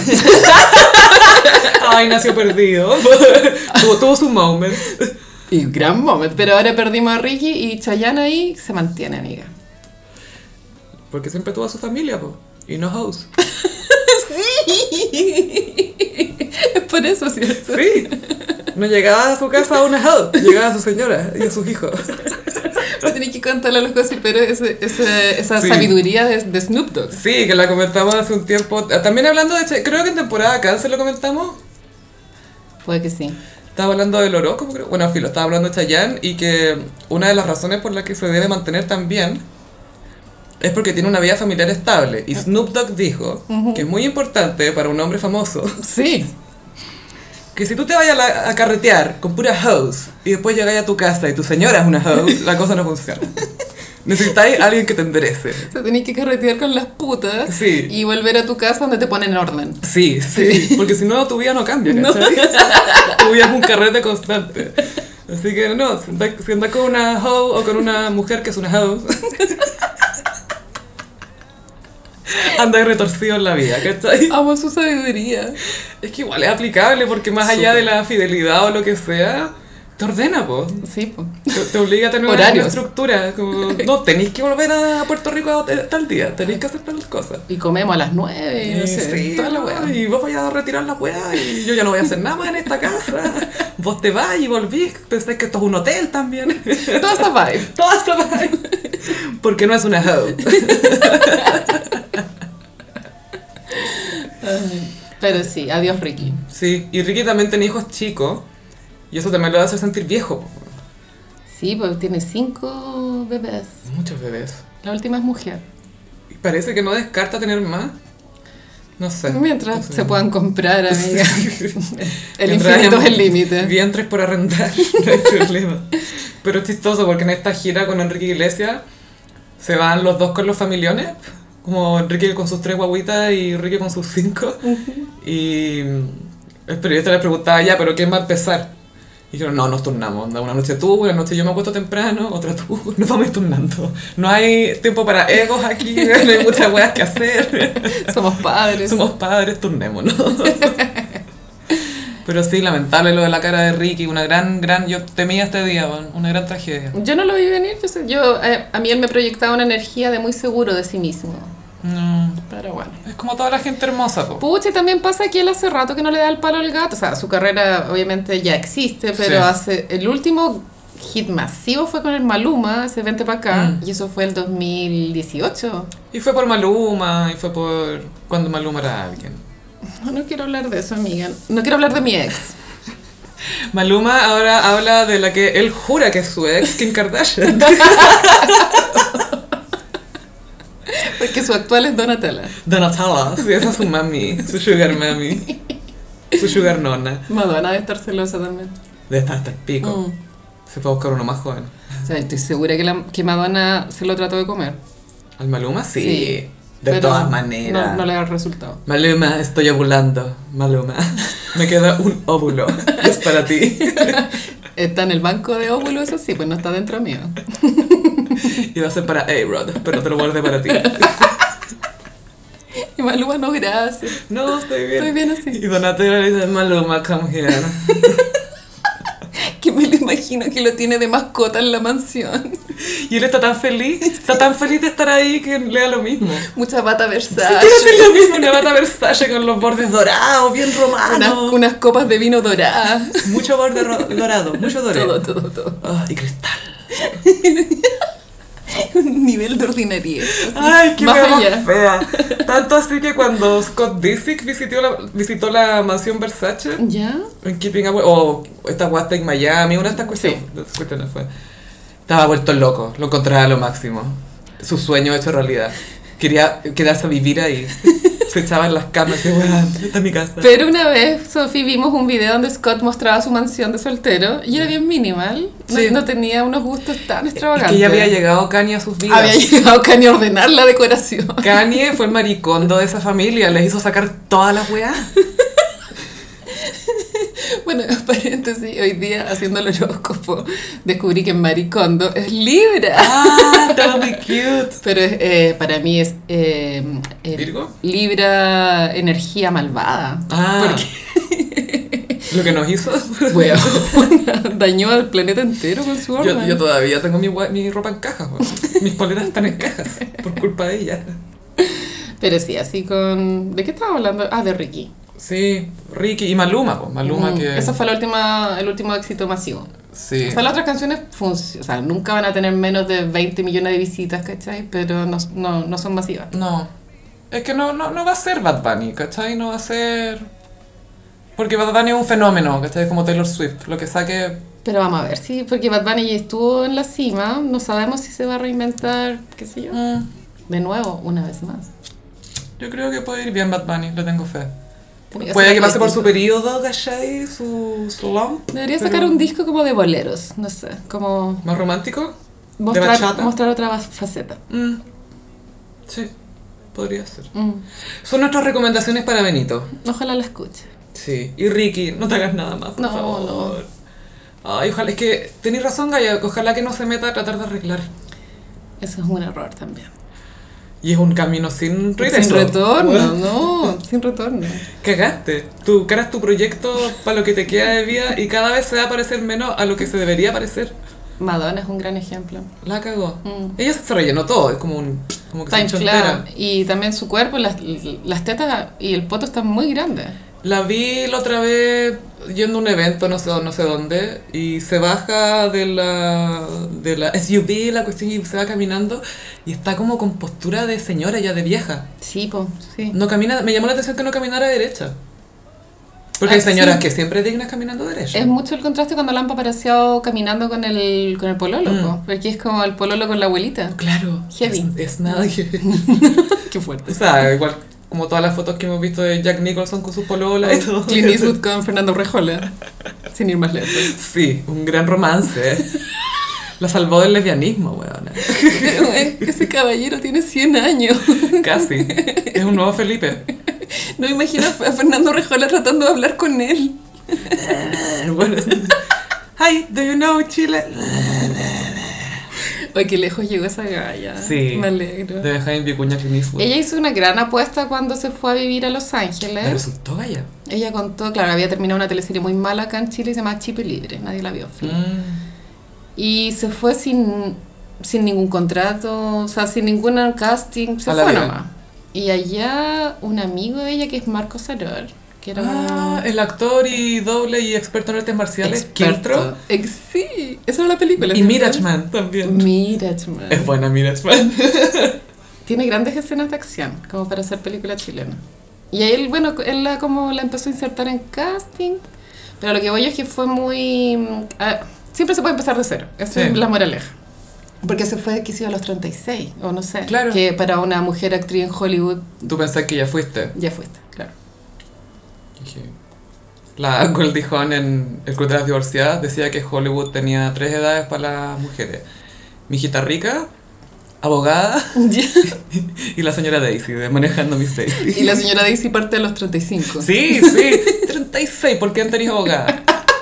Abogada de distrito. Claro. District Y Attorney. las actrices, pues tú tienen 35, el- que si en las teleseries, en las películas, y los hijos ya tienen 20, ¿cachai? Gaia, la Idina Menzel, la actriz, ella sale en Glee. Era, hacía de la mamá de la Lía Michelle, esa que es bien cringe. Muy. Y tenían como 13 años de diferencia. De más. Bueno, Claudia y Girolamo con la- en Romané, po, con la Amparo Noguera tenían como 5 años. de Nada, po. La Charlize Theron contó que la querían para la mamá de Aquaman, ponte tú. Y el gallo casa de Aquaman tiene la misma de ella, creo. Qué heavy ser mujer, weón. ¿Cómo me estáis hueveando? Es Qué- muy qué duro, indigno. es muy duro. Qué indigno. Eh, vimos el documental Britney versus Spears. Así es. Dura una hora. Hora y media, Hora y por- media. sí.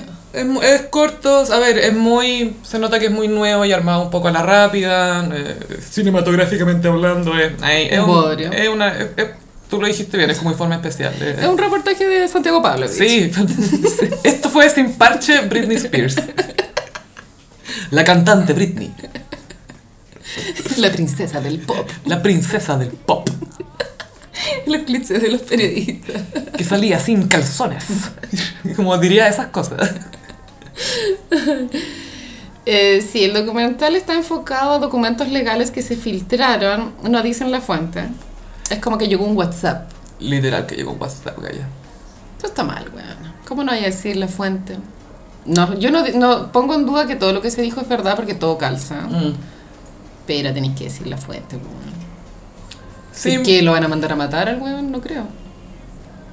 a mí me pasa que Esto no es un gulag ya. ¿Cachaste cuando el abogado dijo eso? Dijo, es que los o sea, si Britney hubiese, que- o sea, si Britney hubiese estado tan presa como ustedes dicen, ella habría hablado porque Los Ángeles no es un gulag. no weando que dijo eso. Sí, dijo eso. Gulag. Em, mira, a mí la ya, obviamente es súper informativo y todo, lo hace, lo dirige una galla que mm, ella cuenta que de chica era súper fan de Britney y que siempre le gustó y que la- el documental lo estaba preparando hace un par de años ya con una periodista que le hizo un perfil a Britney para la revista Rolling Stone. Sí, el documental está enfocado en estas dos mujeres y tiene muchos diálogos entre ellas, un poco forzados. Mm. Sí, em, no sé si por la pandemia o algo así, pero salen muy conversando en, en- en la isla de la cocina, revisando fotos, tomándose un café. Hay testimonios por videollamada. Claro, o sea, lo, lo tuvieron que armar con lo que se podía. Y, y mucha, mucha imagen de las pantallas mismas haciendo cosas, abriendo documentos. Había todo un juego cuando se revelaban los documentos legales que estaban en negro y se, se Se empezaban a barra, ver, sí. claro. Se ve la verdad, se destapa. Y a ver, lo único... Y al final, bueno, incluye el testimonio de Britney, que es este reciente que salió en junio, si no me equivoco. En junio, sí. Que todos la escuchamos y que por fin, por fin pudo hablar después de tantos años. ella, si su voz era Mm. distinta a su voz de tonta. Sí. Era la voz de era una, la voz de una mujer. No estaba poniendo, no estaba poniendo su voz de, ah, estoy hablando con la prensa, tengo que quedar. No, no estaba con, en esa parada. Era como, weón, estoy chata, sáquenme acá. Eh, soy buena en lo que hago. Suéltenme, mi padre está en la cárcel. Sí. Em, a mí en lo personal no, no sé qué más aportó el documental. Siento que recopiló toda la información que habíamos aprendido y la presentó en video. Y nos dio caras. Sí, Fue todo el abogado que también era un guatón feo así. que al final filo. eh, a mí, yo insisto, lo que, lo que hablábamos la otra vez cuando se anunció este documental, es un, un poco explotador y, y si no incluye el punto de vista de Britney más allá de ese pedacito que incluye al final que es público, o sea, de acceso público ese audio. Em, no sé qué tanto aporta, no sé si es súper necesario. Uno de los grandes momentos puede ser cuando el, un, un ex amigo revela una carta escrita a mano donde Britney le había pedido a él que leyera esa carta en televisión. Sí, y era en respuesta a una portada de Kevin en revista People, ponte tú que salía con los hijos como el papá ideal cuando Britney lo estaba, lo estaba pasando pésimo. Y ella dijo, a ver, quiero aclarar algunas cosas. sí. Ah, eh, porque Kevin decía, ay, que la Britney se divorció de mí, la cuestión, y qué mal, bla, bla, bla. Y la Britney explicaba en su, en su carta que era porque sus abogados le habían dicho que era mejor que ella se divorciara de él porque él no la estaba dejando ver a los niños. Y que si tenían pelea era porque él se despertaba a las 5 de la mañana al wake and bake, a fumar marihuana. Y que por eso peleaban. Así que no era una blanca paloma. Igual me lo imagino, Bueno. 100%. Imagínate, bueno, dos guaguas y él se Sí, fumando po. pito. No, pues bueno. A las 5 de la mañana. ¿Por qué no está cansado? Insisto. Obvio, pues vaya. Pero mm, bueno, esa era una parte interesante porque veíamos la letra de, Eso Britney sí. eh, tratando de, de aclarar la situación y lo dramático que era para ella no poder expresarse porque era una carta que le pasó al amigo, así como tránfuga. Y de, y de hecho la escribió en tercera persona. Britney le pasa esto. Todo era para que él llegara y la leyera nomás. Mm, Bri- me dan ganas de abrazarla, me da una pena. Sí, era, era... Eso me pasaba, que veía el documental y era como, pucha, este problema sigue y hasta que no esté libre, libre, libre, no... Y el viejo culiado cuando salía diciendo, bueno, es que a mí me gusta ir a pescar A la Britney le gusta cantar, que sí, que, que, que cante para que se distraiga. Cada uno se relaja como quiere. Súper relajante el trabajo de Britney. Y con ese weón encima. Sí, igual contaban las exigencias de las giras a las cuales ella se vio obligada a, a llevar adelante, que si bien es obvio que le gusta cantar, pero las condiciones a la- a la- Que te a- obligan. en las que se las impusieron tienen que haber sido muy estresantes. Porque también habían- temas legales que le metían en la cabeza, como, ah, si no lo así, te vamos a tú misma te vayas a demandar a ti misma. ¿cachai? Sí, atroz. Te vas a tener que pagar por tu propia demanda contra ti misma. Es una pesadilla legal. Eso el- el- en el fondo, ya, si tú sacas como el tema de la celebridad, que yo, lo que te muestra es que las leyes pueden llevar a situaciones sin salida, Mm. porque en este caso ella no era una persona apta psiquiátricamente para contratar un abogado, por lo tanto, el papá le contrataba un abogado con el cual estaba eh, coludido, entonces está ahí presa. Y también revelan que hay un tema en California, eh, uno, uno- un agujero dentro del sistema de las tutelas, que la persona que está bajo la tutela no puede elegir su propio abogado. La corte te lo tiene que designar. Entonces hay gente que postula ahí para trabajar contigo. Y contaban que este gallo, el, el último que trabajó con Britney, que ella no quería, etcétera, le, le llegó a sacar 3 millones de dólares Caleta. en todo este tiempo que estuvo trabajando ahí. ¡Caleta de plata! Se forró el viejo ese corrupto. Sí. Y mm, también el tema de las relaciones amorosas que ella vivió mientras sigue presa, a mí también me causaban pena porque eran relaciones amorosas que se producían porque ella no tenía más opciones donde elegir hombres. Mm. Era el hombre que estaba al lado ya, el manager. ¿Cachai? Paparazzi. El paparazzi. Bueno, el paparazzi mm, me cambió la percepción, creo que era una relación dentro de lo que en el periodo que estaba viviendo Britney le sirvió. Mm. Porque igual el weón, yo creo que igual la amaba, pues, weón. Sí, Era la una princesa. protegía y la... Sí, pues la trataba bien. Era muy mi, mi reina. Sí. ¿Y que eres reina? ¿Qué se Mi siente, reina vibes. Sí, mi reina vibes. Ad- Adnan Galib. Pero el otro weón con el que estuvo comprometida también, todo mal. Con ese vino a Chile, po. Con ese vino a Chile, esa era la época de Femme Fatale. Jason.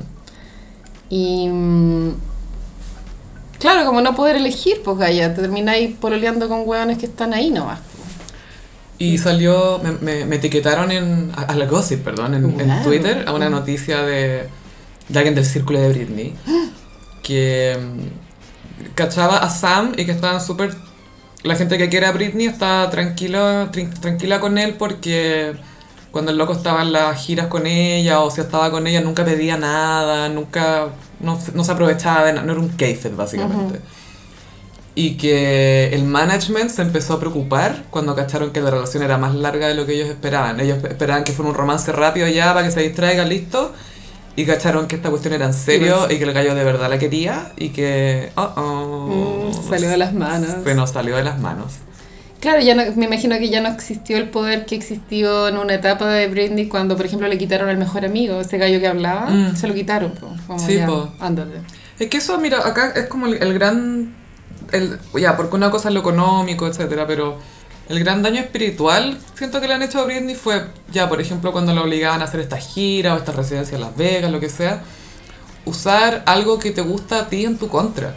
¿Cachai? Que te lo convierte, te lo transformen en algo que se te hace desagradable porque en el fondo te están obligando.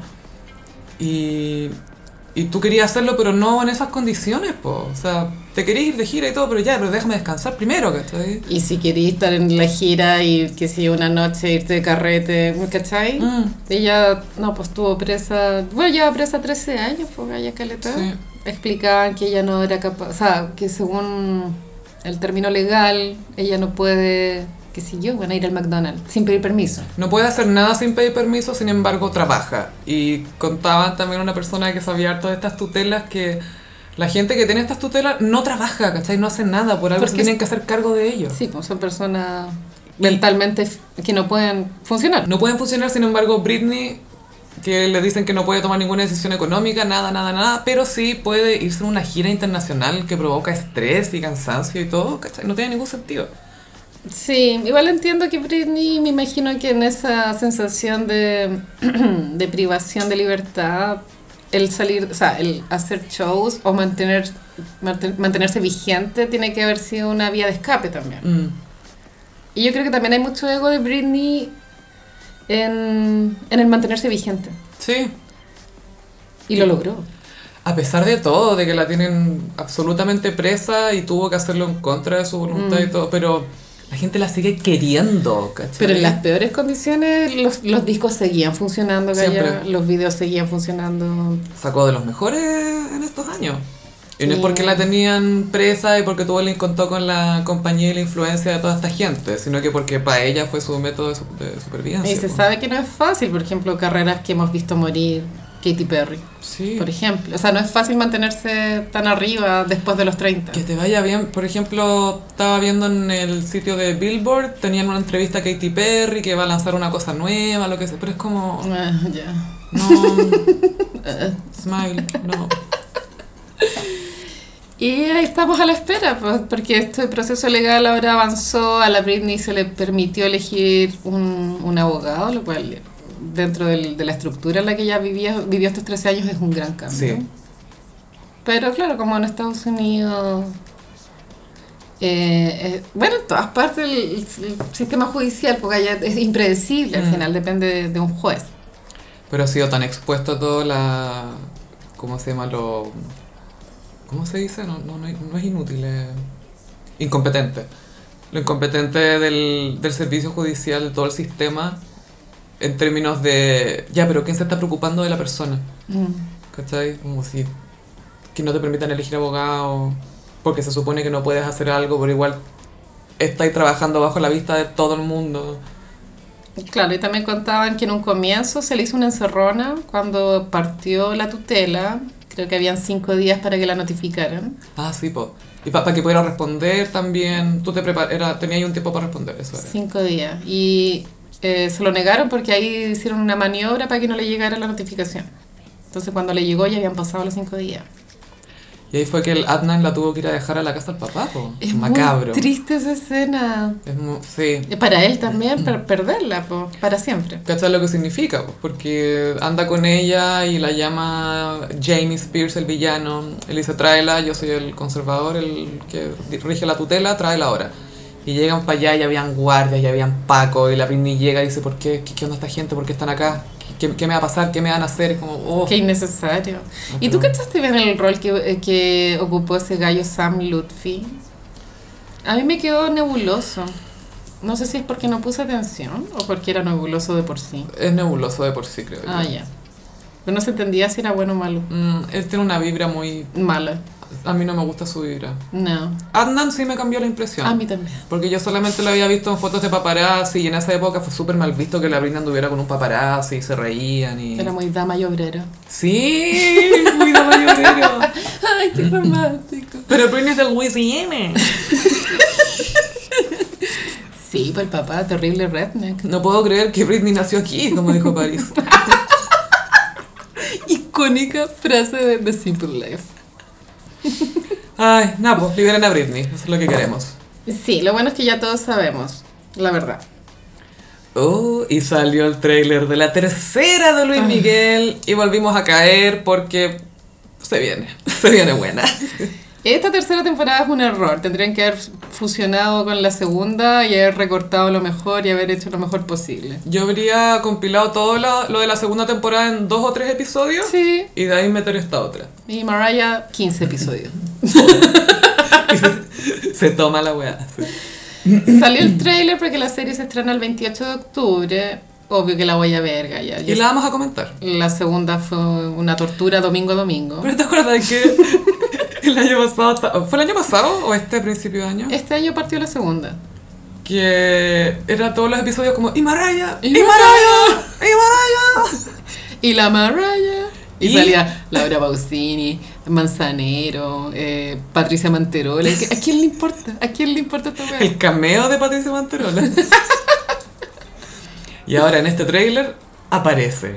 Sí, a mí eso me, me dejó peinada para atrás. Yo tenía cero expectativa del tráiler mismo, así como yo ni siquiera voy a ver el tráiler. Y no, cuando lo vi sale Mariah y ahí, wow. Wow. sale con pelo rubio, liso. Sí, pues muy época Butterfly Heartbreaker. Ojalá dure más de un capítulo. Sí, yo creo que sí, porque si no me equivoco los muestran en Aspen porque ella llega con un gorro que es muy de invierno, muy de Mm. nieve, de piel blanca. de Foffer. No, de, de piel real en su caso. Eh, y ella le tira como un shade. Le dice, te crees muy seguro de ti mismo, ¿no? Así que van a incluir el shade. Y lo flop es que en el tráiler también se da a entender que parte importante de la trama es como la plata de Luis Miguel, como ya el manager robando, el manager que nunca aprendió su personaje. Todavía no sé cómo se llama, weón. Yo El que se tampoco. peina para atrás, ese. El peinado para atrás. Engominado. El engomine- lengüetazo vaca. El lengüetazo, como decía el peyuco. Cero atractivo esa historia, dan a entender que se fue preso el Luismi, seguramente por deuda. Se lo llevan detenido en Estados Unidos porque lo arrestan unos gringos. Ah, sí. Y Luis se pone a gritar, ¿saben quién soy? ¿Saben quién soy? Y me acordé del libro de Mariah. Yo también. Y es como obvio que no saben quién es. Que dice que, wea, internacionalmente sí, él es una estrella, pero en Estados Unidos, no offense, la estrella era ella. Y queda demostrado cuando arrestan a Luis Miguel y nadie sabe quién es. Pero sí, obvio que ese FBI no tiene idea quién es Luis Miguel, pues weón. Concha tu madre. ¿Saben quién es el papá? Ah, eso es lo otro. Vuelve el papá para flashbacks. Menos mal que rescataron al único personaje bueno. Sí, y obviamente es otro niño actor porque el otro ya creció, po. Sí, po. Se ve más chico. Y la wea mala. wea. Y le habla claro que cualquiera puede cantar bien, pero el duende. El duende. Eso es verdad Mm. y esa, esa idea de que todos pueden cantar pero no todos pueden ser estrellas que ha demostrado en todos estos programas de talentos. Absolutamente. Que todos tienen unas voces Cristina Aguilera pero... No transmiten nada. Nada, pues weón. No siento nada. Toco toco. es que se ganó The Voice, The Voice Chile. Ah, no cachaba. El segundo lugar lo ganó la Camila Gallardo. Que ahí fue donde ella tuvo un romance clandestino con Luis Fonsi. Oh, imagíname sin ti. Yo esa pareja no me calza. En mi mente no funciona. Camila. Cami. Kemi. Kemi. Se conocieron en el Hotel W. Que Luis Fonsi era jurado de The Voice. Ah, tenés razón. Estaba, Ya. estaba casado. No, no es, por, no es por pero estaba casado. Obvio que estaba Y casado. obvio que estoy cagüineando. Y obvio que sigue casado. Sí, eh, se viene. va- ca- caímos de nuevo Luis Miguel, pues, weón. Sí. Pelamos la segunda temporada como en ocho capítulos, en muchos capítulos, y ahora la vamos a volver a ver. La vamos a ver hasta el final y, y ver después si Diego Boneta puede repuntar en su carrera. Si vuelve a hacer algo. Sí, pues. Si Va a estar en The Voice pronto. Y bueno, entonces, como Luis Miguel viejo se veía tan sobreactuado como en la segunda. Ay, y lo mejor de todo, o sea, para mí por lo menos, que fue lo más rescatable del tráiler después de Mariah, eh, fue que termina el tráiler con... Para arreglar estos problemas de plata de Luismi, le proponen hacer una serie sobre él. ¡Wow! ¡Meta! Nunca antes visto este recurso meta. Y mi sueño, mi sueño, mi sueño es que aparezca Luis Miguel de verdad en el último capítulo. Y Boneta como haciendo el casting. Sí. Pero tiene que adelgazar de nuevo, ¿cachai? Tiene que estar con la Maite, tiene que estar con la perrita. Y el tráiler también estaba muy enfocado en, en la etapa mariachi de Luis Miguel. Mm. Era todo la viquina. Main chao. Sí. Ah, Igual, igual me gusta cuando se... Esa etapa no es mi favorita, pero está, Lo hace bien. está buena, está súper buena, sí. Porque es él, pues, o sea, porque... Y porque es mexicano por dentro. y de verdad, Sí. por dentro. es multi, es como Hilaria Baldwin. Es Pero muy de, multi. pero de verdad es multi. Él de verdad es multi, porque papá español, mamá italiana argentina, él nació en Puerto Rico, Sí, crecido en México, multi. multi. Hilaria Boston de... Hilaria Boston, Hilaria Baldwin de Boston a Nueva York. Y Mallorca, Mallorca. una semana Mallorca. Con Eduardo Paul Lucas. de vacaciones, una semana en Mallorca. Y vuelve con otra guagua. Oye, tengo un momento random para que repasemos rapidito. ¿Cuál? ¿Cachai que Fendi y Versace se unieron para un evento? Sí. Que esto es una gran movida de PR, creo yo. Sí, es que el, bueno, el negocio de la moda consiste en sorprender, siempre. Y la cosa es que el equipo de Fendi y el equipo de Versace, que por supuesto incluye a Donatella, Ujú. Inter- la, la polola de Maluma. la polola de Maluma, la dueña de Maluma, La claro. eh, intercambiaron archivos y catálogos de cada casa de moda, entonces Versace trabajó con lo que tenía Fendi y Fendi trabajó con lo que tenía Versace. Y salieron todas las estrellas. Fue la Demi Moore, fue la Naomi, fue la Dua Lipa, fue la Gigi Hadid, fue la Elizabeth Hurley, fue la Kate Moss. No, si estaban todas, todas, las Calilas, las mojojojo. Estaban todas, weón. Todas las Y Calilas. Dua Lipa debutó como modelo de pasarela. Sí. Que lata que te den tips la Hadid para modelar. Bueno. Sabiendo que va a estar Naomi Campbell. Sí, fue comentado que el, el desfile de Versace este año fue especialmente ordinario, la propuesta. Era mucho látex, eh, como moda 2000 y se veía pobre, no se veía glamorosa. Como el video de Arrasando. Era muy el video de Arrasando. O Let's Dance. Es una talla que solo los gossiperos van a entender. Nadie más. Nadie más. Porque somos loquillos. No, No, qué mal. no quiero ser así. Pero sí, y la Donatella está así en un, enfundada en látex. Me recordó un poco a Moria Kazan. Sí, Eh, es el mismo vibe, pues, el mismo mi- tipo de glándula. La misma edad y eh, em- embutirte en un látex. Claro, la diferencia es que la Moria es voluptuosa, excesivamente voluptuosa, y la Donatella está cuchenta. Pero igual que hay al vacío. Sí. No podéis comer. O sea, ese video que está en YouTube de la Kim Kardashian poniéndose su ropa de látex es icónico. Wow. Es tan ridículo. Eso es lo bacán, que para algo tan glamuroso tenéis que verte tan ridícula antes. Igual eso es parte del, del encanto de, de la Kim Kardashian, según yo, es que, que hay un componente ridículo en, en toda la puesta en escena. En todo. En todo, en todo, en todo, todo. Especialmente en esa cartera pelúa que le quería dejar a su hija, que Kanye la obligó a sacarla de su casa. Y también imagínate ahí como en el backstage de la Met Gala como poniéndose la panty en la cabeza.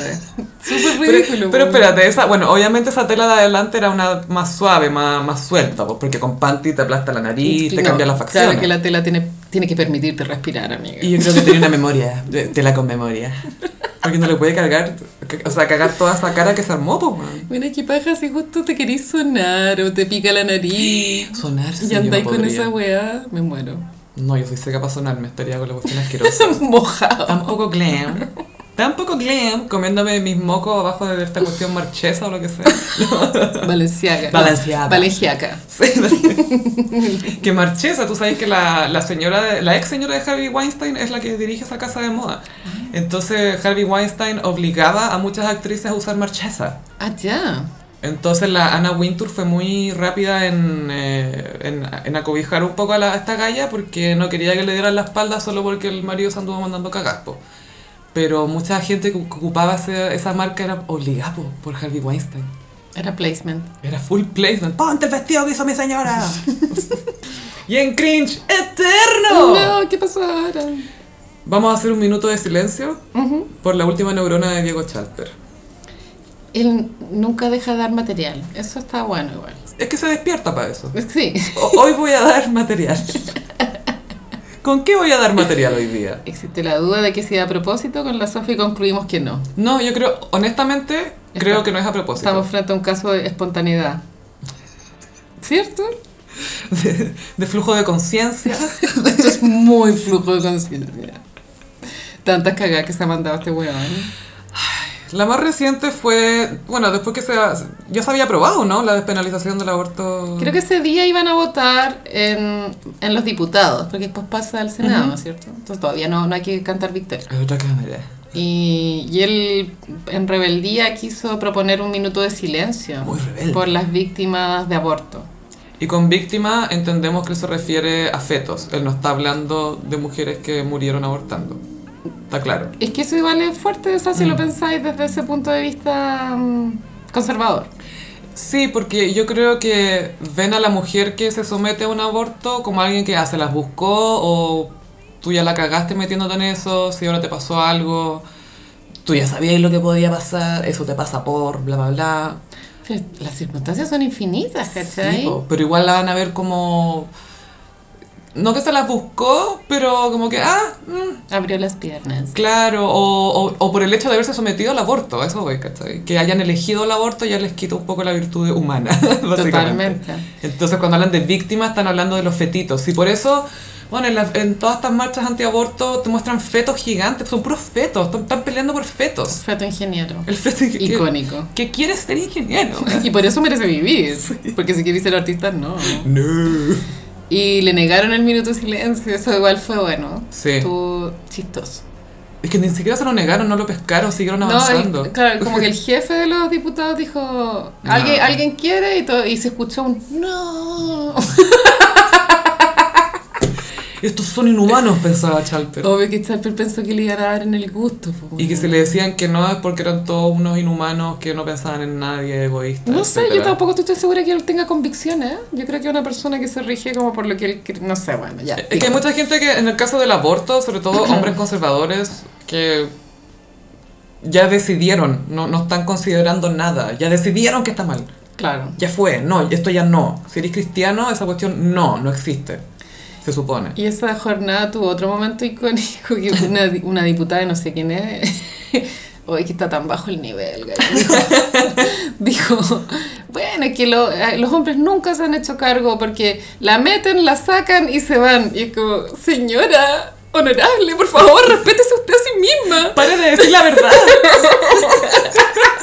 Me imagino la cara de todos los buenos negros. así. Oh, lo que. Oye, yo la meto las cuartas veces más, ¿ah? Ah, ah, ah, A veces se quejan de que duró mucho. ah. Bueno, es que siento que el, el nivel está bajando mucho. Hoy día eh, este señor Chilling Mm. dijo que, que Piñera le habían entregado un país en orden y que está devolviendo un mojón. Pero dijo eso li- cual. literal. Sí, un mojón. Ya, paren. Como que, mucho. por favor, ya, respétense ustedes mismos, ¿cachai? ¿Por qué hablan así? Respeta a Chile, weón, sabemos que estamos mal, pero no me digáis, no me mojón, weón. ¿Qué te pasa? Bueno, sí, entonces Diego Chalper después dio su speech para explicar por qué votaba en contra, supongo. Y adivina con qué andaba.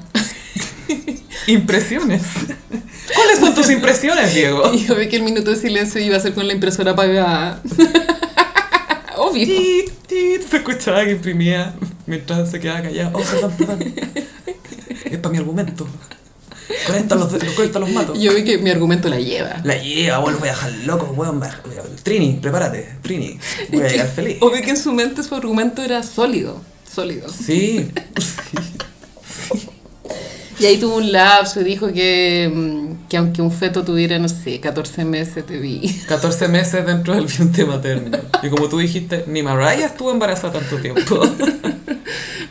Eh, Pero ¿por qué el número 14? No entiendo el lapsus, weón. Yo creo que era 14 semanas Ah, tenéis razón. Sí, y dijo 14 meses. sí, sí, ahora, tiene, ahora tiene sentido su lapsus en mi Pero mente. hay que que esta gente siempre que muestra fotos de fetos son de 8 meses. Sí, pues tienen son- dientes, tienen forma. tienen pelo, tienen todo. es como si yo le- es como ese típico meme de que a alguien le muestran un, un feto de un elefante y dicen, ay, defendería y esto, sí, sí, obvio que sí, es hermoso, como bueno, es un elefante, no tenía idea de lo que estoy hablando, es es cualquier wea. Y bueno, se hizo viral de nuevo Chalper por esta tontería. Sharpie. Él se humilla a sí mismo.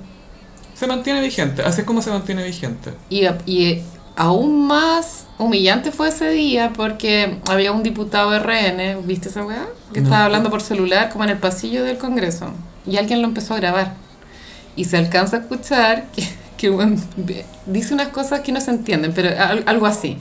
Bueno, y en el comando de Sichel no quieren soltar la plata. Y el weón de Chalper y se da vuelta y ve que lo están grabando. Uy, me están grabando. espera. pero weón. ¡El weón! Era RN, o sea, como que en su mismo partido Yo creo que es el tontín del pueblo. es, es el tontín de RN. Sí. Pero cero respeto, ¿cachai? Cero Sí. respeto. Porque yo creo que Montetú, ya, a la Katy Barriga quizás también la pueden considerar tontina, pero esa mina sabe, po. Y peligrosa. Peligrosa, Sí, po. sí, sí, sí. Pero Chalper, ¿qué va a hacer, man? No, pues. Ay, ojalá que no haga nada, no. Pero siempre nos da material. Esta chaotic Pisces energy. Qué baja que siempre hablan de ti por estas weas. Y ojalá prueben el aborto. A mí me pondría tan contenta. Me sentiría como en un país más Moderno. evolucionado. Siento que es un país donde podría vivir. Es que esta gente no, no- como no dimensiona el terror que han sentido millones de mujeres al hacerse un test de embarazo, Mm. pero el terror es por es por las condiciones que pasarían si es que te sale positivo. Sí, po. Onda, ¿Por qué tenés que pasar por ese terror, weona? No es necesario, ¿cierto? No, sí, y y te, te hacen menos atractiva la idea de la maternidad más encima. De- más encima, como que te la imponen de cierta manera. Sí, O sea, siempre te la quieren imponer. es cierto, no lo había pensado. Pero claro, es como más como un castigo. Es un castigo como, ah, tú quisiste hacer esto. Esta gente, como tú le dices a sus amigos papitos corazón que la paren de huevear o... eh, ¿Le sacan en cara a esas weas o no? No, porque son brujas, tú sabes. Sí, las brujas. Es que ella no me deja, así que ¿qué voy a hacer yo? Ah, no sé, pues, weón. Inténtalo más, pues, esfuérzate. Puta, los hombres culiados, weón. Basta. Suficiente. Suficiente estos weones, basta. Y pasamos a... Mmm, como los signos del zodiaco. Uh, Sofi, traje una especial, ya que estamos en temporada Libra. Mm, La Eh, cosa se puso coqueta. Full, o sea, se acabó el toquequea. Mm. El lanzamiento de mi libro. Primavera. Wow. Eh, hombres icónicos, Libras. Contame todo. Vamos a partir por Bruno Mars. Ah. él es muy lindo. Sí, tenés razón. Sí, lo es. Una vez él- en su carpool que grabó que lo viste, que Sí, lo le vi. preguntaba por qué te vistes así, porque estaba full Versace, obvio. Decía, mira qué rico esto, ¿no te gustaría estar así todos los días? Y como que todos los sombreros le quedaban bien. Sí, todo le queda bien. Puro estilo, son dos metros, o sea, un centímetro de puro estilo. A mí Bruno Mars, de estos artistas que ya hablamos hace un rato de música ultra genérica, que se yo, Ed Sheeran, Mm. Coldplay. A mí Bruno Mars es el que más me gusta. Es que es muy talentoso. Eh, es agradable, su- sus hits son funcionan Mm. de fondo, no sé. Y mm, ahora está en una etapa de un dúo con eh, Anderson Paak. Y le está, está yendo súper bien. Es como un revival onda setentero. Es bacán, es muy sexy. Y la pareja debería ser un dúo para siempre, es mi opinión. Son muy... ¿Cómo se llama? Ah, estoy buscando el, nom- el nombre del grupo. Silk. ¿Cómo se llama? Silk. Silk algo. Silk Sonic. Silk eso. Sonic. Sónica de seda. Wow. Y que es muy sonido de seda porque es muy groovy, es soul. Tiene mucho. eh, eh, la razón por la que dan ganas de que siga este grupo es que tiene mucha alma, tiene mucho Heavy. mucha energía y eso en música pop genérica no sé, no te la encontráis mucho. No, y, y Bruno Mars tiene mucho carisma, su personalidad es adorable. Hay videos de, de él muy chiquitito, como de 5 años, imitando a Elvis y ya era una estrella. Obvio. Es que tú ves a güey, no, una estrella. Nació para eso. Y mucha Sí. personalidad. Como Michael Jackson de cierta forma encuentro. Bueno, eso también lo que hablamos en el capítulo pasado del- de los niños, ¿cachai? Porque Mm. él ya a los cinco años tenía estas ganas de imitar a Elvis. El papá lo llevó porque era porque el niño quería y el niño quiere estar arriba del escenario. No tenía otra opción, ¿cachai? Mm. Tenés que llevar a tu niño al escenario. Porque quiere. claro, pero porque quiere, Porque ¿cachai? quiere, no porque está sí. obligado. Y mm, Bruno Mars a mí me gusta porque creo que es de esos artistas que hace todo bien. Como que canta bien, baila bien, Toca instrumentos. es bien. divertido, Mm. onda... Es perfecto. Y lo que es un gran misterio es su vida amorosa. Está casado, creo. No tenía idea. Tenía una polola hace tiempo y hasta hace unos años tengo entendido que se iba a casar. Creo que se casó. Pero es como Farrell en ese sentido, que también está casado y todo, pero para callado. Mm, Más ya. piola. Ahora vamos con otra estrella, Eminem, que es un poco contracara de Bruno Mars, que es Eminem. Uh. Es que es caótico él. Es un libro caótico. Es muy chaotic. Sí, pues Eminem es muy años 2000. Yo siento que su música mm, no traspasa el tiempo muy bien. ¿no? Pero si tú escuchas ahora, el, no sé, pues ese disco, el que estuvo súper de moda en los 2000. Eh, The Marshall Mathers LP. Sí, como que no está tan bueno, ¿cierto? O es sea, muy de su época. A mí en lo personal yo siempre lo he encontrado muy talentoso, pero Sí. no me gusta su música. No me gusta onda, escuchar una canción de Eminem. No. No. No. No, No. prefiero mil veces Kanye West, ponte tú. Obvio. Para un carrete, que voy a poner Slim Shady. weón. ¿Te cachai? I'm Slim Shady, I'm the real Shady. No. Lose yourself. No, weón. Y él tiene varios hitos en su carrera, como haber ganado un Oscar. Primer Ah, rapero en ganar Oscar, sí. Sí. Y él dijo que esa noche estaba tan seguro que no iba a ganar que como que se fue a acostar. Ni siquiera lo vio. Y, y tampoco era muy de su onda Hollywood. pues, era- Sí, pero igual tuvo la ambición de hacer una película. Y que la película no es cringe, es buena. La película funciona. Es súper buena. Podría haber sido pésima. Porque todo el mundo pensaba que iba a ser una autobiografía, pero está basada en su vida, pero es otra historia. Y la mamá, que era esta- Kim Basinger. Era la Kim Basinger. Y se acostaba con el amigo, el compañero de colegio. Qué incómodo. Que hubo que estaba un, era un poquito mayor que era en el colegio y ahora estaba con la mamá. Y llega y los pilla en el sillón. Qué plancha. Oh. Pero sí, Eminem también conocido por ser archienemigo de Mariah. Mariah no lo conoce. Pero nosotros sabemos que ellos se acostaron. Sí, una vez al menos. No me imagino, o sea, es que Gaya no me lo imagino, o sea, esa weá... O sea, para mí, ver este tráiler de la serie de Luis Miguel, que salen dándose besos con Mariah, para mí fue como, wow, ¿qué estoy viendo? Esto no, no, no, Mariah no es así. Mariah no hace estas cosas. Y eso que es Aries. De pronto se atrajeron por, por, no sé, por el tema musical, como de inventar letras. Yo creo también, Gaya, el tema de la familia, que ninguno de los dos tenía una familia con la que podía contar mucho, que estaban muy solos en su profesión. También solos en el sentido de a quién más, con quién más los comparaba, ¿cachai? O sea, tenían, Mariah tenía la Whitney, tenía su gente ahí, pero... Pero ¿quién más, cachai? Sí. Entonces yo creo, y el, y el estilo de vida, eso igual influye. Sí. Y ella igual le levantó el pelo porque él ni siquiera tenía tub, weón. Y ella, se supone que la canción Obsessed Es sobre Eminem. es sobre Eminem. Y ella está vestida de Eminem en el video. Muy, sut- muy sutil la referencia. Y es muy Mariah porque Mariah se estoquea a sí misma. Entonces, obvio que si Mariah va a ser stalker, se va a seguir a sí misma, ¿cachai? Amo.